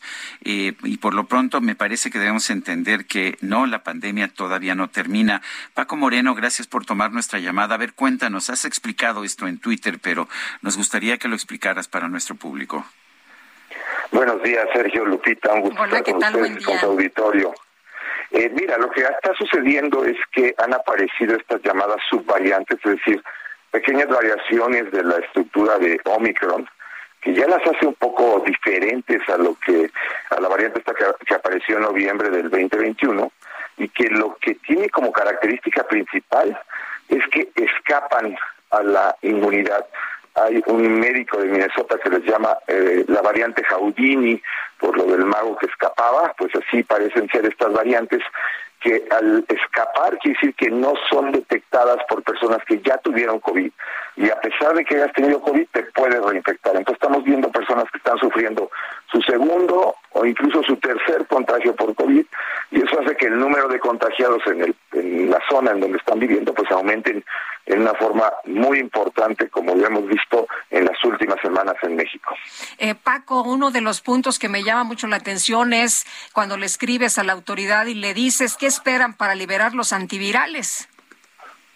Mira, es que de, eh, cuando hay muchos contagios, a pesar de que ha sido una variante o subvariantes menos agresivas, hay en ese universo de pacientes algunos que van a requerir hospital, que van a tener una mala evolución por cuestiones propias al individuo. Su sistema inmune está débil, están recibiendo algún medicamento por cáncer, quimioterapia o por diferentes razones, pero va a haber pacientes que requieren hospital y algunos de ellos van a fallecer. El número de fallecidos diarios la semana pasada aumentó de una forma importante. ¿Cómo evitar eso? Teniendo antivirales que puedas usar en forma temprana para esos pacientes. Y desafortunadamente, a pesar de que llevamos cuatro meses de que la autoridad dijo que ya estaban aprobados, lo hacen otra vez con este candado de biológico de emergencia, en donde los únicos que tienen disponibilidad de ellos son ellos mismos. O sea, lo ideal sería que se pudieran importar y vender comercialmente. Así es, las compañías, las farmacéuticas, tanto MSD que produce Molnupiravir y Pfizer que produce el Paxlovid, eh, pues pueden eh, vender los medicamentos incluso farmacias. En Estados Unidos tú tienes COVID, vas a la farmacia y te dan el medicamento gratuito. Incluso la semana pasada aprobaron una ley por la cual el mismo farmacéutico, la persona que eh, eh, dispende el medicamento, puede dártelo si cumples con una serie de requisitos muy bien eh, estructurados. Aquí, pues evidentemente lo que necesitamos no es tanto que nos los aprueben el farmacéutico, sino que tengamos la disponibilidad de encontrarlo, porque pues están aprobados pero no existen. Y esto, pues eh, lo único que promueve es que haya mercado negro y desafortunadamente mayor mortalidad a la que ya tenemos. Eh, doctor, ¿cuántos días dura la infección de estas subvariantes? Porque hay gente que dice, no, me fue de la fregada, duré varios días, incluso cuatro de ellos con fiebre, y hay algunos que dicen, bueno, a mí no me fue tan mal, o depende de cada quien, y algunos han pasado eh, varios días, se hacen la prueba y vuelven a ser positivos. Sí, eh, evidentemente lo que creó mucha confusión fue que con la aparición de la variante Omicron, por la necesidad de que pues eh, eh, profesionales que tienen actividades esenciales como trabajadores de la salud, eh, aquellos que trabajan en algún tipo de transporte aéreo, por ejemplo, empezaron a colapsar los sistemas porque todos se enfermaban al mismo tiempo. Entonces decidió la CDC que si tenías una actividad esencial a los cinco días de haberte de haber empezado con síntomas, podía salir, pero con una protección especial. La realidad es que lo mejor es esperarte ocho días para poder salir y así evitar la posibilidad de que contagies a los demás. Si tienes una actividad esencial y pues como lo dice su nombre, es importante que regrese a trabajar, pues entonces eh, hazlo a los cinco días pero evidentemente muchos de estos pacientes a los cinco días no se sienten bien y entonces lo único que promueven es regresar a trabajar y rinden y además eh, pues existe la posibilidad de que sigan contagiando. Entonces la recomendación para tu auditorio es, por favor, por lo menos ocho días manténganse en casa aislados. Eh, mucho cuando he escuchado esas recomendaciones también también me dicen ya no te preocupes de la prueba mantente aislado he escuchado de cinco a ocho días eh, ya no es necesario sacarse la prueba al terminar o, sigue siendo necesario el, alta es por eh, días después de iniciado los síntomas. Si tú empiezas con síntomas a los diez días ya eres libre no necesitas hacerte una prueba más Si no tiene síntomas, a los ocho días puede salir, pero eh, no necesitas una segunda prueba si ya cumpliste con un aislamiento de al menos 10 días. Entonces, sí, hay, hay pocas pruebas y de esa manera también podemos evitar que se acaben las pruebas porque ese ha sido otro grande problema en México en donde no tenemos suficientes pruebas para estar viendo qué es lo que está sucediendo. Bueno, pues yo quiero agradecerte, Paco Moreno, médico internista e infectólogo del Hospital ABC, el haber conversado con nosotros esta mañana. Al contrario, gracias a ustedes y a seguirnos cuidando. Muy bien. Son las 8.54. El presidente de Rusia, Vladimir Putin, ha dicho que los ciudadanos de Ucrania disponen del derecho de pedir la ciudadanía de la Federación Rusa según el procedimiento simplificado. Este es un decreto que ha dado a conocer el presidente de Rusia, Vladimir Putin. Es parte del intento de anexionar Ucrania, por lo menos una parte de Ucrania, a la Federación Rusa. Son las 8 de la mañana con 54 minutos. Nuestro número de WhatsApp para que nos mande usted mensajes, 55 20 10 96 47. Regresamos en un momento más.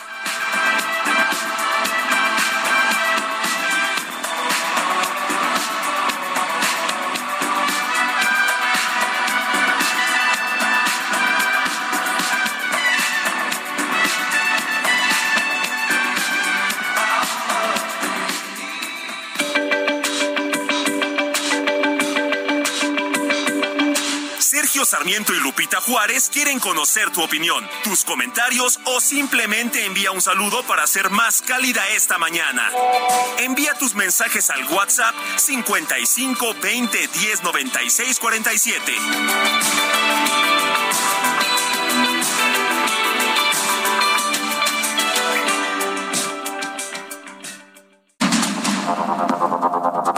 Continuamos con Sergio Sarmiento y Lupita Juárez por el Heraldo Radio.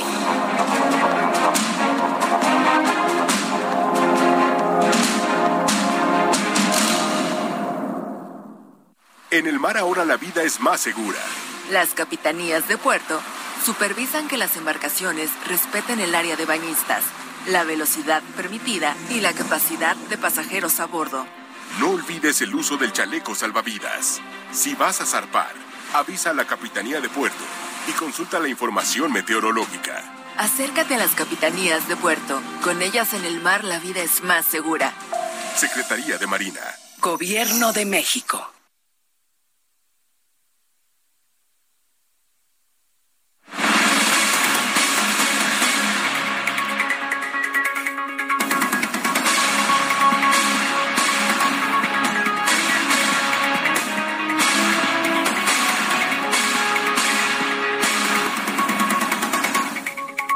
Nueve con un minuto. Bueno, oye, pero qué despistados, ¿no? El gobierno de México subió en su cuenta de Twitter información este fin de semana, el sábado, y le arrobó a Lito Moreno. Algo así, mi querido Sergio, como Cuídame, cuídate que te andamos buscando. Abrieron una investigación en su contra. ¿No es eso violatorio pues a las garantías individuales? Pues sí, y él mismo dijo en un video, este, pues está violando el debido proceso, ¿no? Esto no se debe hacer. El presidente López Obrador ya en su mañanera dijo que fue un error de comunicación social el haber publicado este tuit desde la además desde la cuenta del gobierno de México, que luego fue borrado, pero ya todo el mundo le había sacado captura, imagínate nada más, ya todo el mundo tenía ahí la información y se mencionaba que pues era investigado por la Fiscalía General de la República, pero vamos a escuchar al presidente López Obrador antes de partir a Washington. Fue un error que se cometió aquí porque nosotros no teníamos por qué difundir eso. Pues la fiscalía tenía información, alguien este, filtró, eh, llegó aquí y se dio a conocer. ¿Quién publicó esa información? Aquí de comunicación este, no fue Jesús, pero fue una compañera que trabaja aquí. Y una vez que se dieron cuenta de que era un error, porque este, yo pedí informes, eh, bajaron la publicación, bueno, fue decisión del mismo Jesús. Bueno, aunque las consecuencias ah, legales pueden ser importantes, ya que se puede, eh, pues, eh, la defensa de, del acusado en todo momento en caso de que haya una acusación ya formal, todavía no la hay, bien puede decir que se actuó con uh, alevosía en su contra y puede decir que se violaron sus derechos constitucionales. Si es así, eh, todo el caso podría ser desechado por los jueces precisamente por esta violación a los derechos constitucionales. Son las nueve de la mañana con cuatro minutos. Vamos a un resumen. Eh, vamos a, o vamos primero a una mención, ¿verdad? Sí. Vamos a una mención y después a un resumen. ¡Julio, Julio! Este año llegaremos al tazón. ¡Vamos! Para el tazón que quieras, llega el 3x2 en todos los cereales y barras Kellogg's. Y además, 3x2 en todas las leches evaporadas. Con Julio, lo regalado te llega. Solo en Soriana. A julio 14. Aplica restricciones. Bueno, y vamos a, vamos a un resumen de la información. Esta mañana el presidente López Obrador aseguró que la próxima reunión con su homólogo de los Estados Unidos, Joe Biden, va a servir para reafirmar el compromiso de manera conjunta en temas como migración. En general, es una reunión para eh, reafirmar nuestro compromiso de trabajar juntos en beneficio de nuestros pueblos. Ese es el propósito. Y hay temas bilaterales como el de la migración, que tiene que ver con los programas de cooperación para el desarrollo, no solo en el caso de México, sino también el apoyo a países de Centroamérica. Bueno, por otro lado, el presidente López Obrador confirmó que también va a tener un desayuno de trabajo con la vicepresidenta de la Unión Americana, Kamala Harris. De acuerdo al programa, mañana llegamos a la Casa Blanca. Antes eh, tenemos un desayuno de trabajo con la vicepresidenta Kamala Harris. Eh, estamos con ella alrededor de hora y media. Y luego en la Casa Blanca, ya en pareja, eh, con nuestras esposas, nos encontramos con el presidente Biden, con su esposa, me acompaña Beatriz, eh, pues ahí platicamos un momento, convivimos un momento y ellas tienen una agenda, van a una biblioteca. En este espacio, el secretario de Movilidad de la Ciudad de México, Andrés Layú, explicó que tras el cierre parcial de la línea 1 del metro, el trayecto de los usuarios va a incrementarse un máximo de 30 minutos. Lo que deben de calcular las personas, y dependiendo del servicio que tomen, es un incremento en su tiempo de viaje de entre 15 minutos y media hora, dependiendo de qué servicio tomen, por ejemplo, si siguen dentro del metro o eh, si toman los autobuses, y también pues de su origen y destino, si van hasta Valderas o tal vez van nada más a la zona central de la ciudad.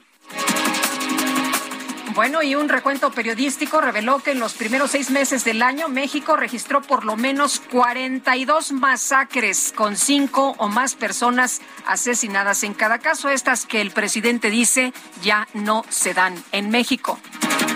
Las autoridades de Sudáfrica informaron que este pasado fin de semana se registró un tiroteo masivo en un bar de la ciudad de Johannesburgo con un saldo de por lo menos 15 personas muertas. Y el presidente de Rusia, Vladimir Putin, firmó un decreto con el que se otorga a los ucranianos el derecho a solicitar la ciudadanía rusa con un procedimiento simplificado. Hola, soy Ricardo, senador con doctorado. El progreso es mi objetivo y yo siempre soy su aliado. Yo sí soy de izquierda, pero ese no es mi respaldo. No es mi dedicación y el trabajo realizado. Aspirante. Bueno, pues en su cuenta oficial de YouTube, el coordinador de Morena en el Senado, Ricardo Monreal, lanzó una canción titulada Rap Real, en la que el propio legislador relata su trayectoria política a ritmo de, rap, así como sus aspiraciones a la candidatura presidencial. En la que he participado.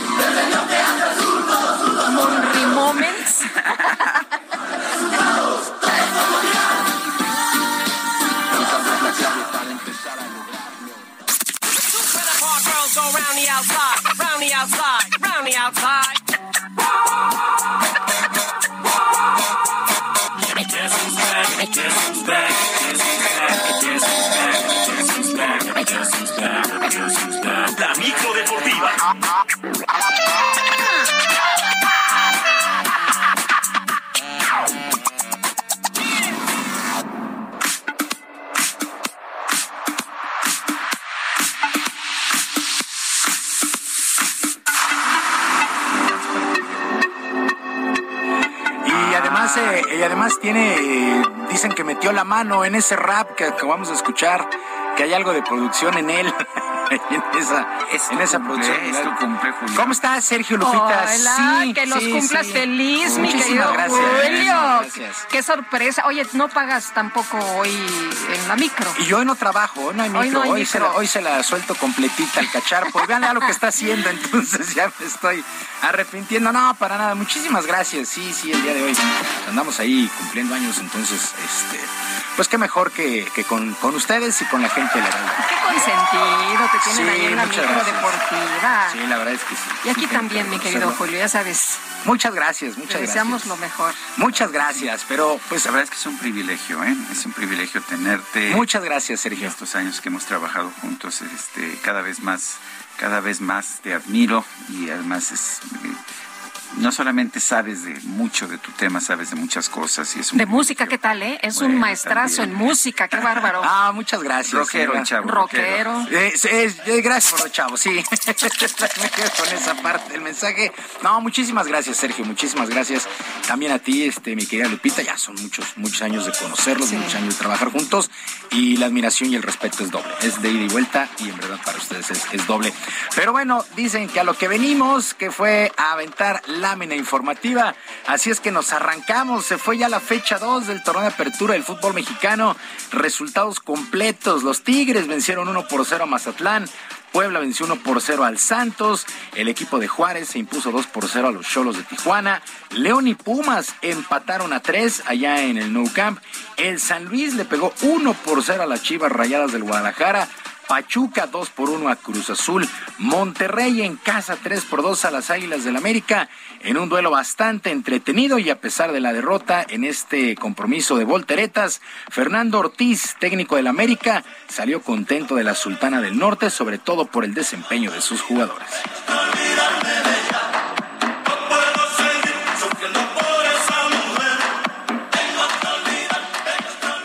Me encanta que sea un partido para la afición, pero realmente eh, al análisis rápido en mi mente se viene millones de ocasiones, millones de ocasiones nuestras no la pudimos concretar y en ocho partidos me ganaron el partido. Ocho minutos, perdón, ocho minutos, ocho, nueve, diez minutos. Desatenciones, eh, errores que a veces cuestan caro. Eso fue lo que vi, lo que sucedió. Y este es el camino.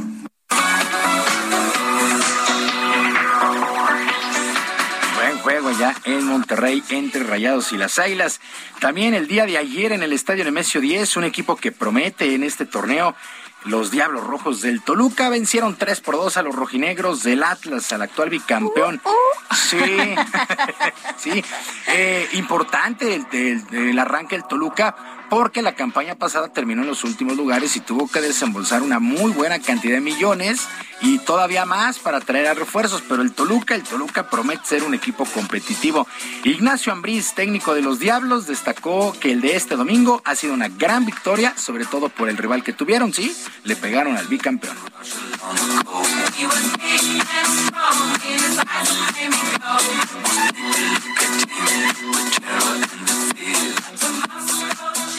Un gran equipo, la verdad, un equipo que en 90 minutos nunca baja los brazos. Eh, como bien dices tú, tuvo posibilidades de habernos empatado y, merecido. ¿Por qué? Porque es, un, es el bicampeón del fútbol mexicano, eh, es un equipo que se ha acostumbrado a ganar, a pelear este tipo de partidos y entonces eso, eso también creo que no le puedo quitar mérito al equipo primero de que fuimos capaces de hacerle tres goles.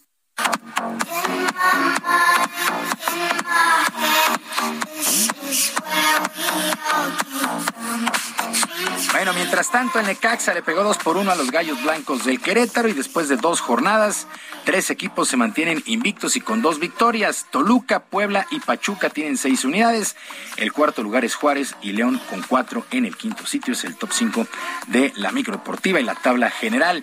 Y los Pumas, los Pumas mantienen vivas sus esperanzas de traer al ex del Barcelona, Dani Alves, luego de que esta, este lateral brasileño rechazó la oferta del equipo estadounidense de la MLS, el Seattle Sounders. Según el periodista Roberto López, allá en Brasil, Alves rechazó la oferta a pesar de que había más dinero y no le cerró la puerta al cuadro universitario. Alves cuenta nada más con tres títulos de Mundial de Clubes, dos de Copa América, tres Champions, seis ligas en España.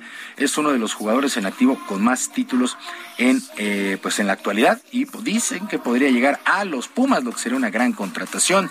Y con escasas eh, posibilidades esta noche, la selección mexicana de fútbol femenil se mide a su similar de los Estados Unidos dentro del selectivo de la CONCACAF rumbo a la Copa de Australia y Nueva Zelanda. El tricolor que dirige Mónica Verdara eh, ha perdido ante Jamaica 1 por 0 y frente a Haití 3 por 0.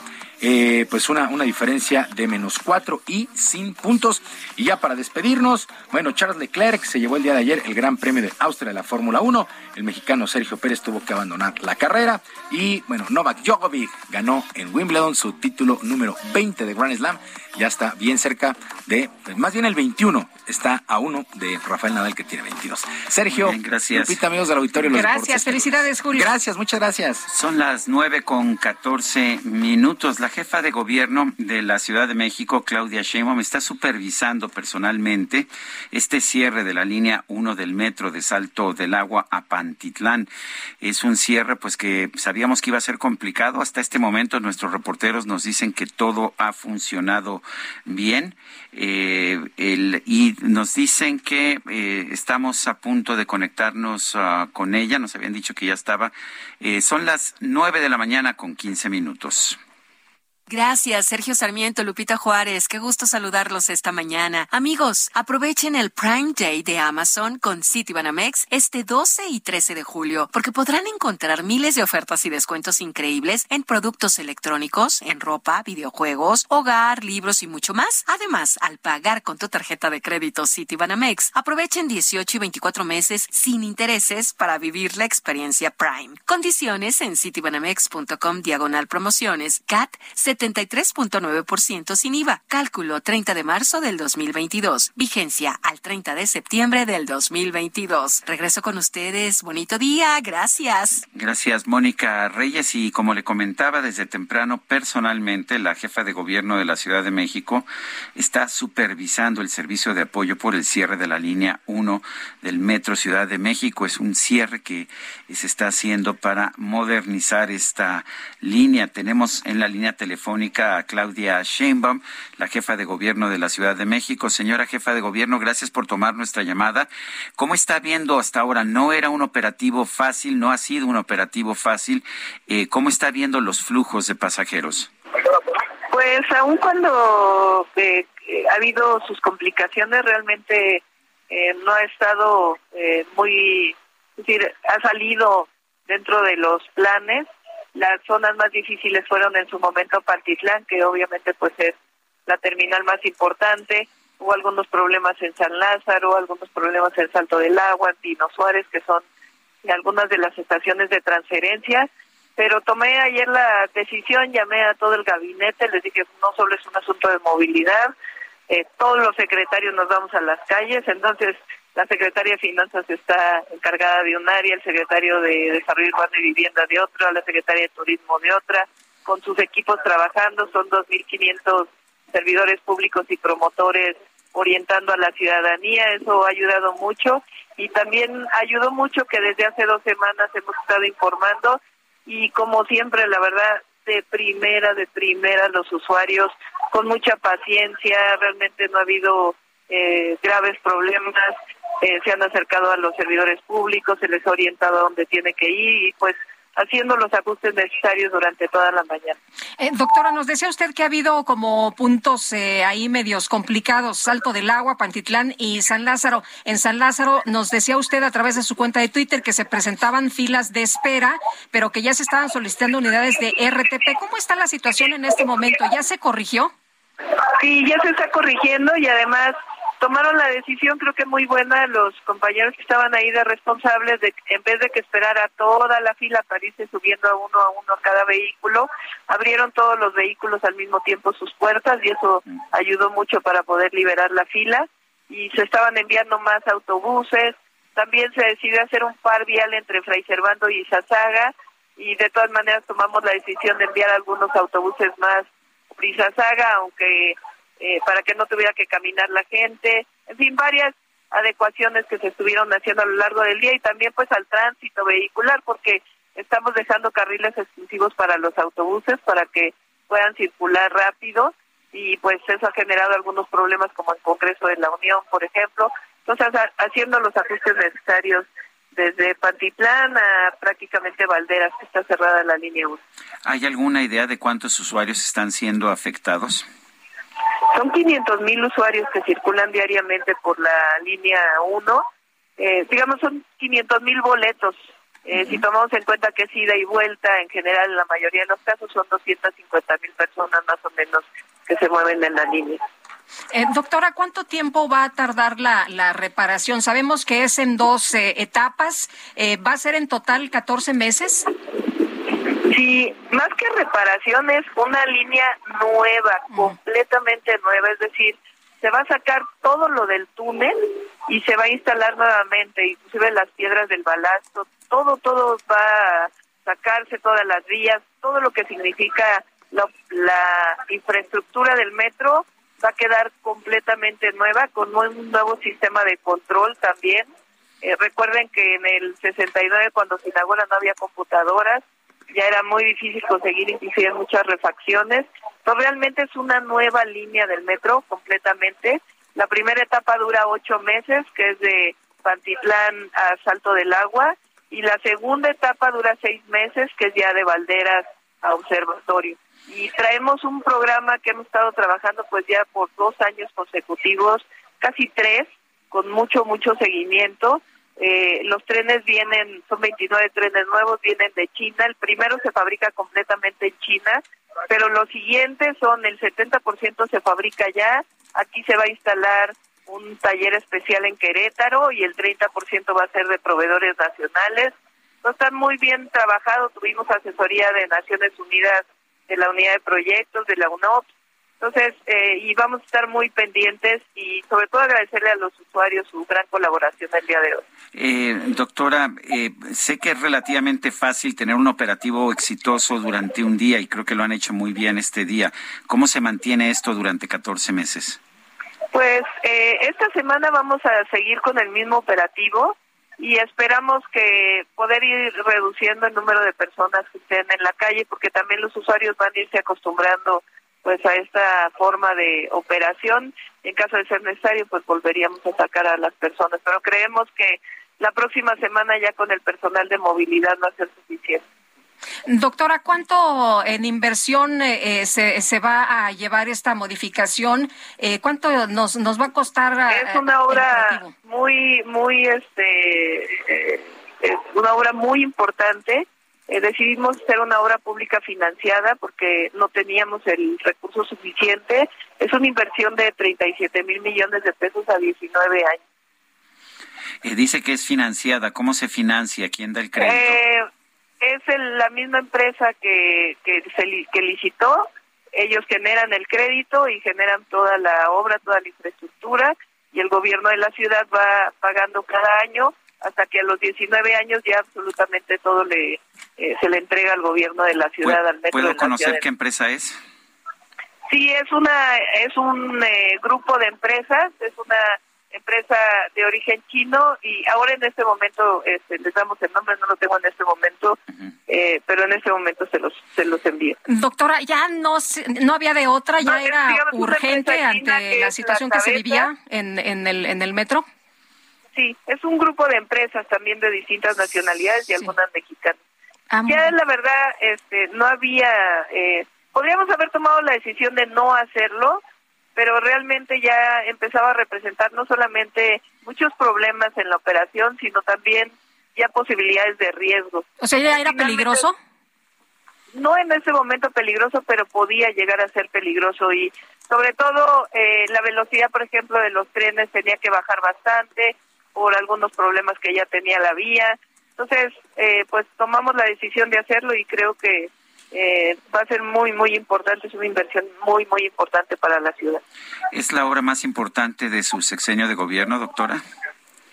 Pues yo diría que en general la movilidad es una de nuestras eh, obras más importantes, es la línea 1 del metro, estamos haciendo la extensión de la línea 12, Estamos haciendo un programa muy importante que le llamamos Metro Energía, que es el nuevo suministro de energía, transmisión y distribución de las líneas 1, 2 y 3, un nuevo sistema de control en el metro, el sistema de cablebuses de, eh, que instalamos, ya son dos eh, teleféricos, vamos por el tercer teleférico, estamos adquiriendo trolebuses, son 300, estamos adquiriendo también autobuses y toda la modernización del sistema de transporte público, incluida la tarjeta de movilidad integrada, que es una sola tarjeta para todo el transporte.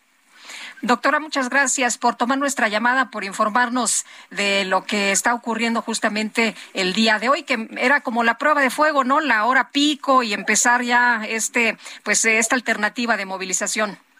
Así es, y creo que hasta ahora pues ha, estado bien y de nuevo, si me permiten a través de ustedes, agradecerle a los usuarios y a todos los servidores públicos y a los transportes que nos están ayudando mucho. Muy bien, gracias doctora, buenos días. Muchas gracias, hasta luego, buen día. Son las nueve con veinticuatro, vamos a una pausa y regresamos.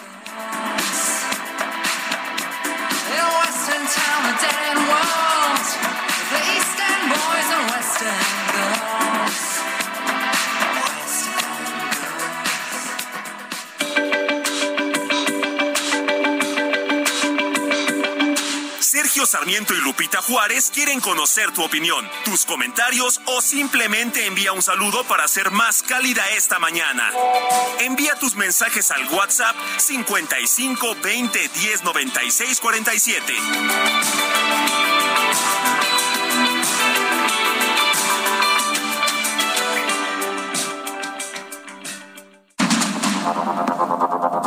Continuamos con Sergio Sarmiento y Lupita Juárez por el Heraldo Radio.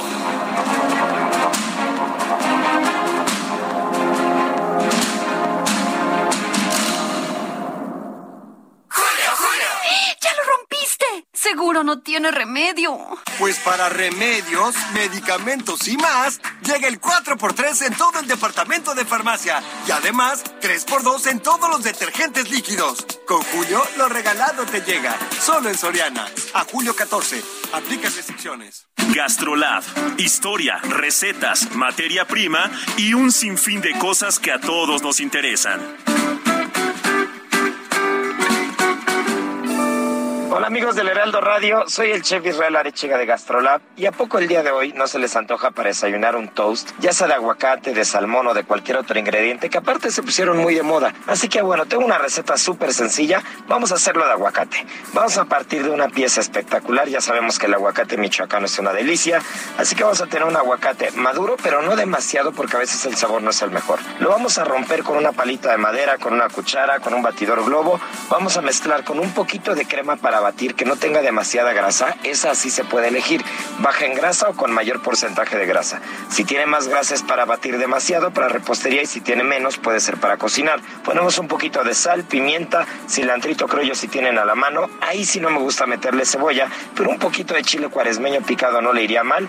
Y ahora sí, lo ponemos sobre una rebanada gruesa de pan tostado con mantequilla por ambos lados, un huevo pochado encima y tenemos un desayuno espectacular. Llegó el momento de levantar las copas. Y para mí llegó el momento de bajarlas con el 2x1 en toda la cristalería y plásticos del departamento de hogar. Y además 2x1 en calcetería para toda la familia. Con Julio lo regalado te llega. Solo en Soriana. A julio 14. Aplican restricciones. Casualidad que hoy me estés llamando. Casualidad que hoy me estés pensando. Porque siempre vienes cuando te conviene. Escuchaste mis canciones por la calle. Ahora sí te preocupa cada detalle. Porque ahora vienes cuando te conviene. Es que ya no tengo inspiración sin ti. La voz no me sale cuando estoy sin ti. Ya no sé si tus besos son mala suerte. Pero Sergio, yo ya estoy bailando, ¿eh? Pues es que tú eres muy bailarina, muy bailarina. Ya, ya, ya estás adelantando tus vacaciones, ya, ya estás como, como muy Pues muy, en, en- en ese, en ese eh, humor, ¿no? Ya de, de vacaciones. de vacación. Bueno, yo apenas acabo de regresar, o sea. O sea que tú también vienes bien contento y más que nos pone con esta canción Sandra Echeverría que está con nosotros aquí esta mañana. Hola, Hola, Sandra, qué gracias por estar gusto. con nosotros. Ay, es un placer para mí, ya lo saben. Muchas gracias. Muchas Soy gracias. su fan, me encanta escucharlos, así es que gracias. Es un placer estar aquí con- sentada con ustedes. Es cierto que ya llegó la Echeverría. Ya llegó el Echeverría, llegó para quedarse.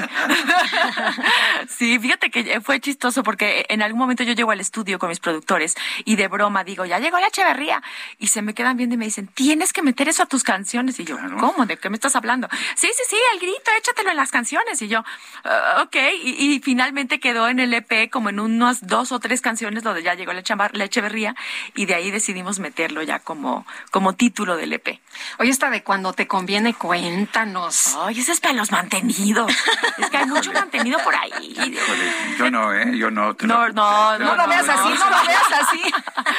Dice, cuando ves que tengo trabaja, dinero, sí ahí sí llamas de primera y aquí estás. Sí, entonces, pues sí, eso es. Te voy a decir, la verdad es que mis canciones son, son de despecho, son de empoderamiento femenino. Yo crecí escuchando a exponentes, pues, como Lucha Villa, Lola Beltrán, Sí. Aida Cuevas, a Chabela Vargas, y todos le daban duro a los hombres, ¿o no es cierto? Es, es verdad, en, Sí. en- en varios sentidos. En varios sentidos. Yo creo que el mariachi es eso, ¿no? Es, es empoderamiento, es pasión, es despecho, es dolor. Oye, pero es de esas que eh, de, de- es de esas que cantas como con mucho sentimiento. Cu- curru, cu- cu. Sí, no, totalmente. Pero también al mismo tiempo queríamos hacer algo un, po- un poquito más actual, más moderno, con un lenguaje también nuevo Sí. y dándole ahí como un twist al mariachi para que no sonara tan tradicional. Así es que salió pues esta mezcla de canciones, entre ellas Cuando te conviene.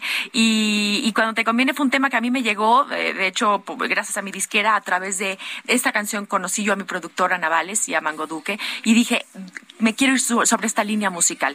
Quiero que esta canción se convierta en referencia para lo demás del disco. Así es que, pues así, así fue.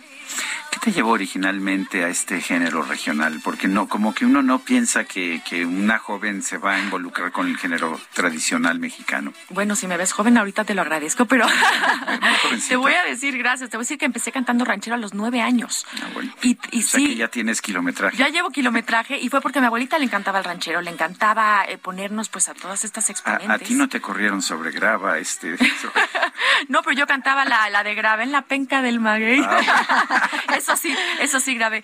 Y este, y entonces yo crecí con esas canciones, vieron la pasión que yo tenía por la música mexicana y me empezaron a regalar cancioneros mexicanos.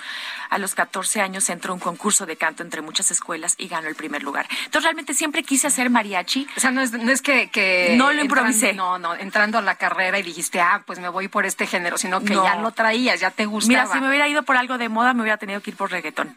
Que, que está Uy, pegando más uy, fuerte. no, uy, no. Pero me hubiera salido muy mal. Entonces, la verdad es que, bueno, siempre he defendido este género. Creo que es un gran momento para el regional mexicano hoy en día porque estamos empezando a, a tener, pues, más mainstream, ¿no? De repente éramos como medio un nicho, o ya nos escuchaba, o se escuchaba más en otros países como en Colombia. Y creo que hoy en día es un gran momento porque de repente ya vemos combinaciones de pop con, con, con este norteño y de repente banda con tal cosa y de rey con nodal y, y estas combinaciones que creo que nos abren las puertas a todos y está padrísimo porque creo que nuevas generaciones eh, necesitan enamorarse de la música mexicana, ¿no? Del, del mariachi como lo estamos nosotros. Oye, mucha música, mucho, Sí, muchas bebé, cosas, sé que mucho venías con, con trabajo. sombrero de, de música y de cantante, pero yo te quiero preguntar, este, favor, claro. ¿y el sombrero de María Félix? Ay, Dios mío. uy. Ese sombrero, este, pues me lo puse ya varios meses, ya, ya no lo quitamos porque ya terminamos de filmar, pero pues Que ya se estrena.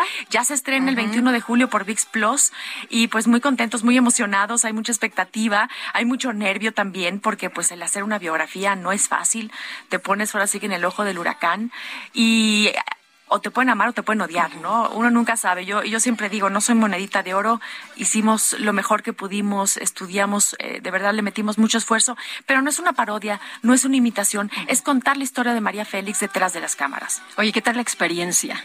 Ay, pues muy intensa, porque es, es de verdad un personaje que realmente tenía que estudiar yo mucho. Nunca me había yo metido a estudiar tanto un personaje, ¿no? Y yo tenía un disco duro con 47 películas y leí el libro de Enrique Krause, que es maravilloso. Todas mis guerras, que, que creo que la, la conocía ella mejor en ese libro. ¿No, no porque- viste la famosa entrevista con Jacobo Zabludowski? Claro, por supuesto, y la de Verónica Castro también, Claro. que es maravillosa. Entonces, realmente fue un clavado, eh, pues, eh, al 100% con María, me, se convirtió en obsesión, ya soñaba yo con ella, y fue un proceso bien bonito, complicado, porque te digo, es- son, son muchas cosas las que tienes que pensar, la forma de caminar, que si la ceja, que si las manos, que si la voz, que si el, eh, la, la emoción, porque la gente piensa que era una, una mujer muy fría, sin emociones, que Muy lloraba. ¿no? Sí, y en realidad es que era un ser humano como cualquiera, solamente pues no le gustaba llorar frente a las cámaras, ¿no? Lloraba atrás. Y Era, me tocó... era muy intensa, ¿no? Pues la impresión, digo, todos tenemos nuestra visión de María De Félix. María Félix, claro. Eso hace difícil interpretarla, ¿no es así? Totalmente, porque hay, hay una parte que tú tienes que crear, porque no la conocimos detrás de las Claro. cámaras. No, y además yo, yo la imagino de una manera y a lo mejor Sergio de Claro. otra, ¿no? No es la misma María Félix. No, me tocó entremis- entrevistar a Luis de Anda, que tuve la suerte de que, de que me diera eh, pues una entrevista, y me platicaba, ¿no? Lo, lo mucho que sufrió por su hijo, lo mucho que sufrió por muchas cosas, la soledad que tenía.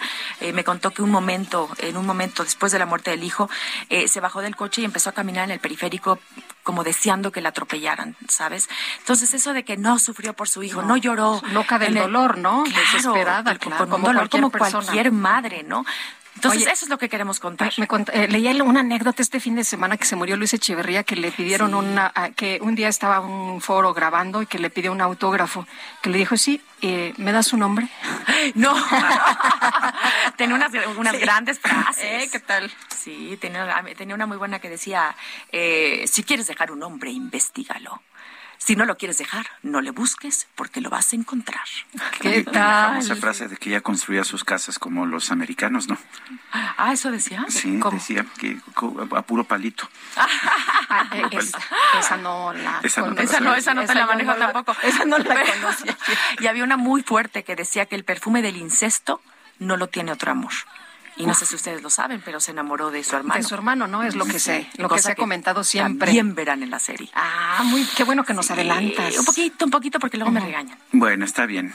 Ya nos quedamos picados, que de eso se trata. De eso se trata. Sandra Echeverría, gracias por estar con nosotros, Al tanto en tu faceta de cantante como para platicarnos de esta interpretación de María Félix. Es un placer estar con ustedes, chicos. Muchas Qué gracias por el verte de nuevo. Al contrario, igualmente, muchas Gracias. y, y felicidades por las oficinas nuevas. Estaban me encantan. preciosas, ¿verdad? Muy Aquí divinas, en el muy Heraldo. divinas. Sí, muchas gracias. Gracias, Un placer. Saludos a la gente. Gracias.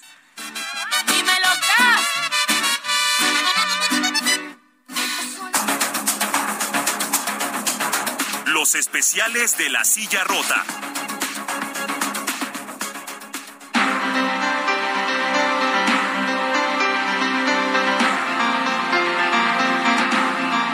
Hola Jorge, ¿cómo estás? Muy buenos días. Adelante con los especiales de la silla rota.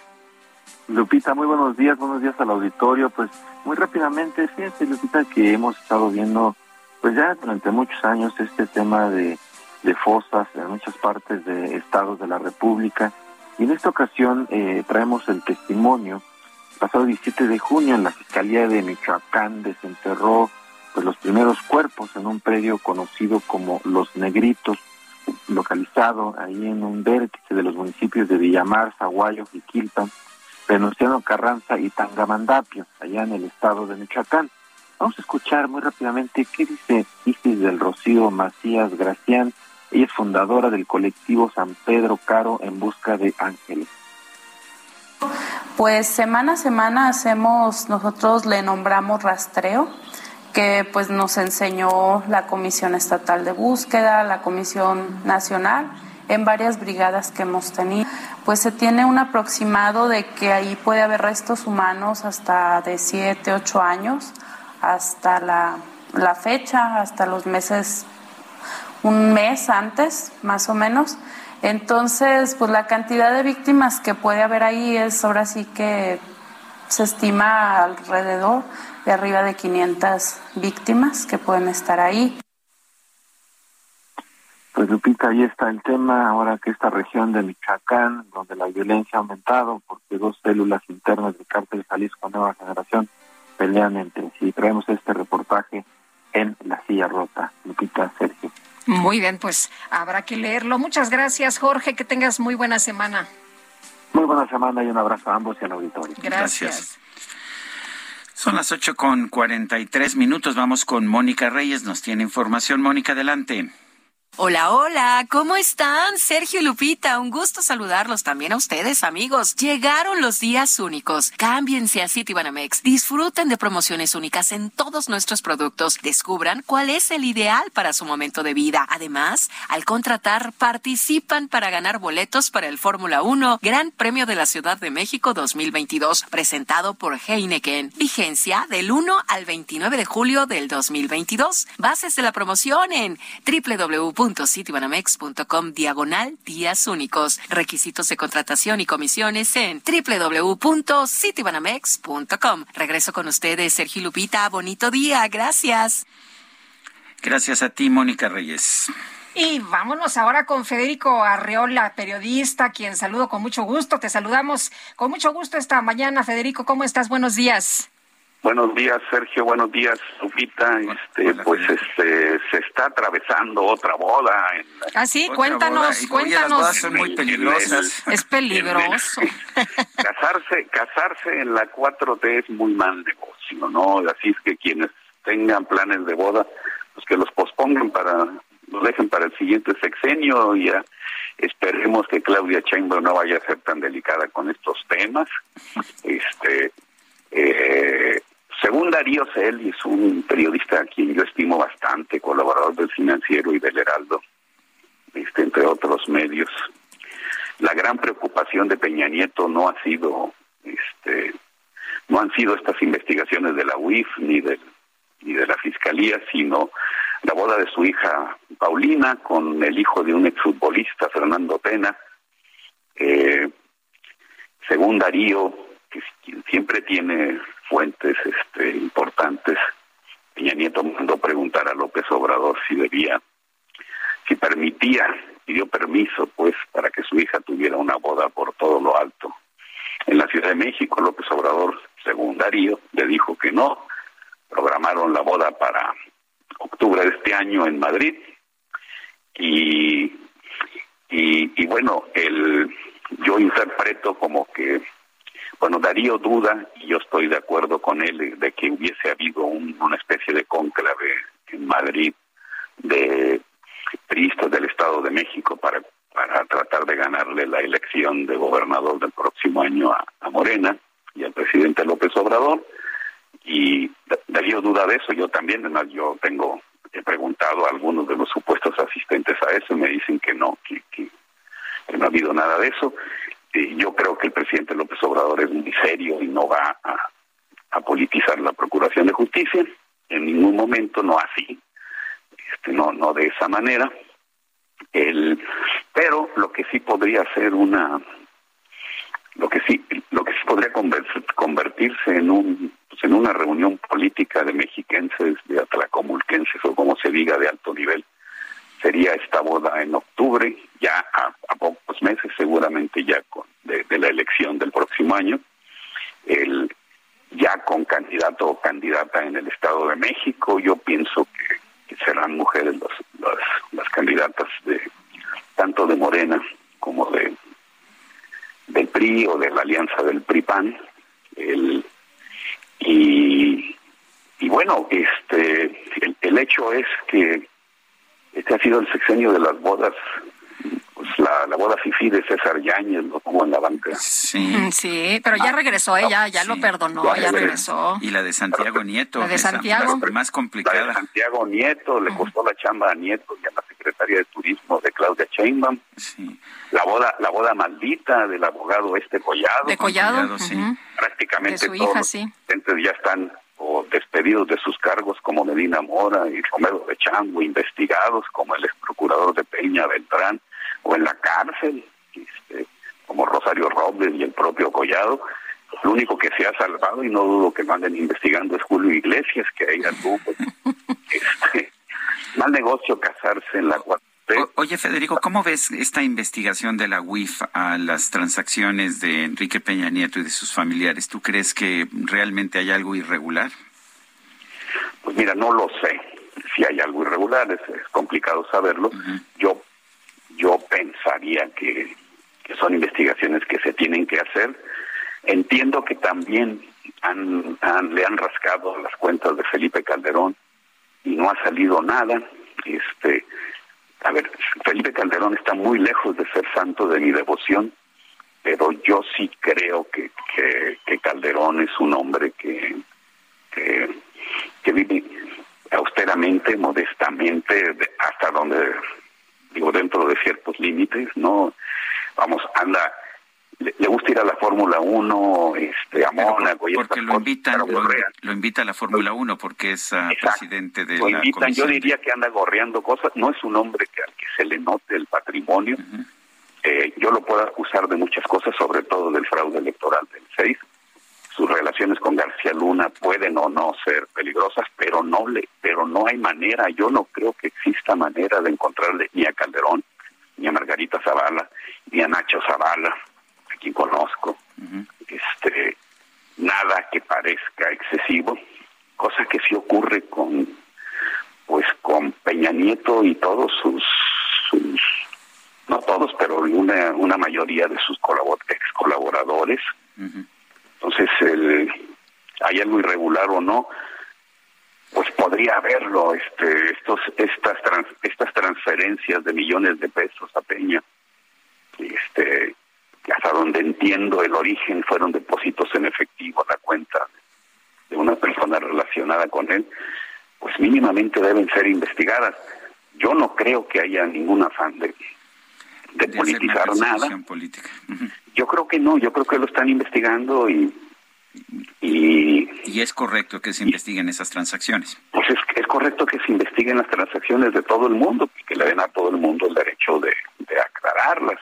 Claro. Ahora, el de, de expresidente a expresidente, eh, pues se nota que Calderón no tiene o, o lo tiene muy escondido, no, no lo exhibe para nada estos patrimonios. El hecho de que Peña esté en Madrid y en República Dominicana, creo, va y viene. Este, pues, digo, Ya, ya puede implica ser que dinero, tiene un recurso, ¿De dónde? ¿no? Sí. Pero puede, puede ser honesto y puede ser de él, no, no, no, no lo sé, pero en todo caso qué bueno que se le investigue y a todos, ¿no? Este y que no se politice. Creo que el que el que se equivocó en esta historia fue Santiago Nieto al salir a decir yo lo investigué desde antes y lo informé desde antes.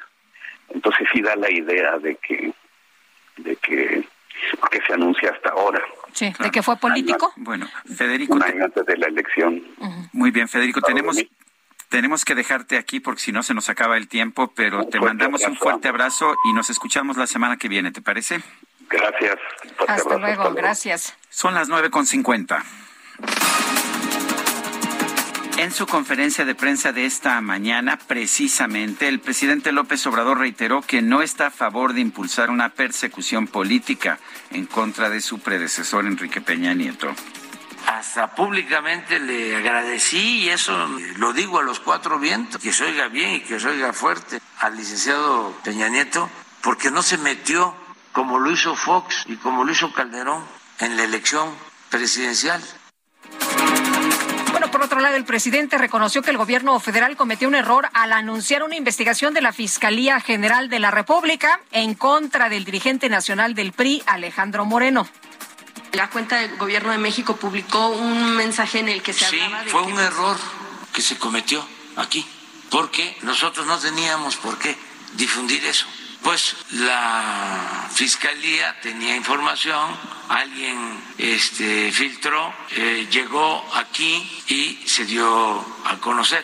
¿Quién publicó esa información? Aquí de comunicación, este, no fue Jesús, pero fue una compañera que trabaja aquí. Un juez federal determinó que el extitular de la Unidad de Inteligencia Financiera, Santiago Nieto, debe aclarar si identificó a José Ramón Cabeza de Vaca Castillo como prestanombres de su primo, el gobernador de Tamaulipas, Francisco García Cabeza de Vaca.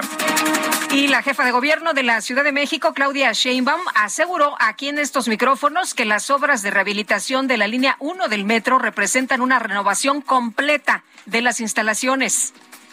Sí, más que reparación es una línea nueva, completamente nueva, es decir, se va a sacar todo lo del túnel y se va a instalar nuevamente, inclusive las piedras del balasto, todo, todo va a sacarse, todas las vías, todo lo que significa la, la infraestructura del metro va a quedar completamente nueva con un nuevo sistema de control también.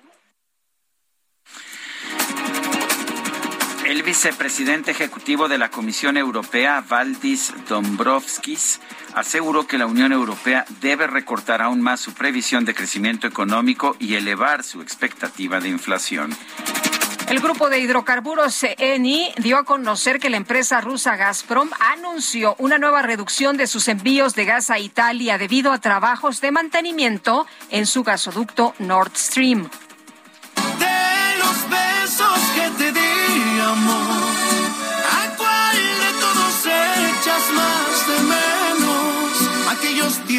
En redes sociales se hizo viral la historia de un maestro de primaria llamado Francisco Javier Gutiérrez, originario de Caborca, Sonora, quien compartió fotografías al lado de su automóvil nuevo ya que este fue un regalo de uno de sus exalumnos. El profesor explicó que su exalumno eh, pues era el cantante Cristian Nodal y que le había prometido que cuando fuera famoso le iba a regalar una camioneta.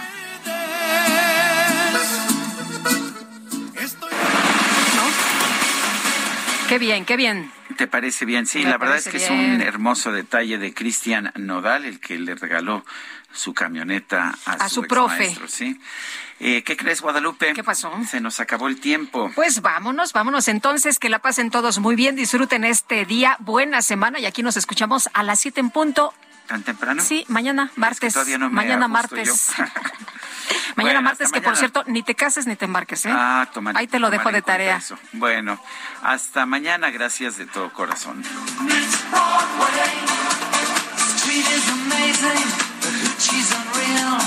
Check out all our hardware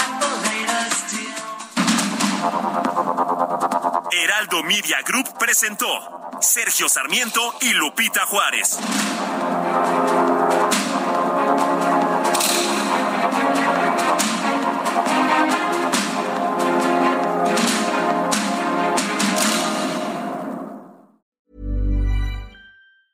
Planning for your next trip?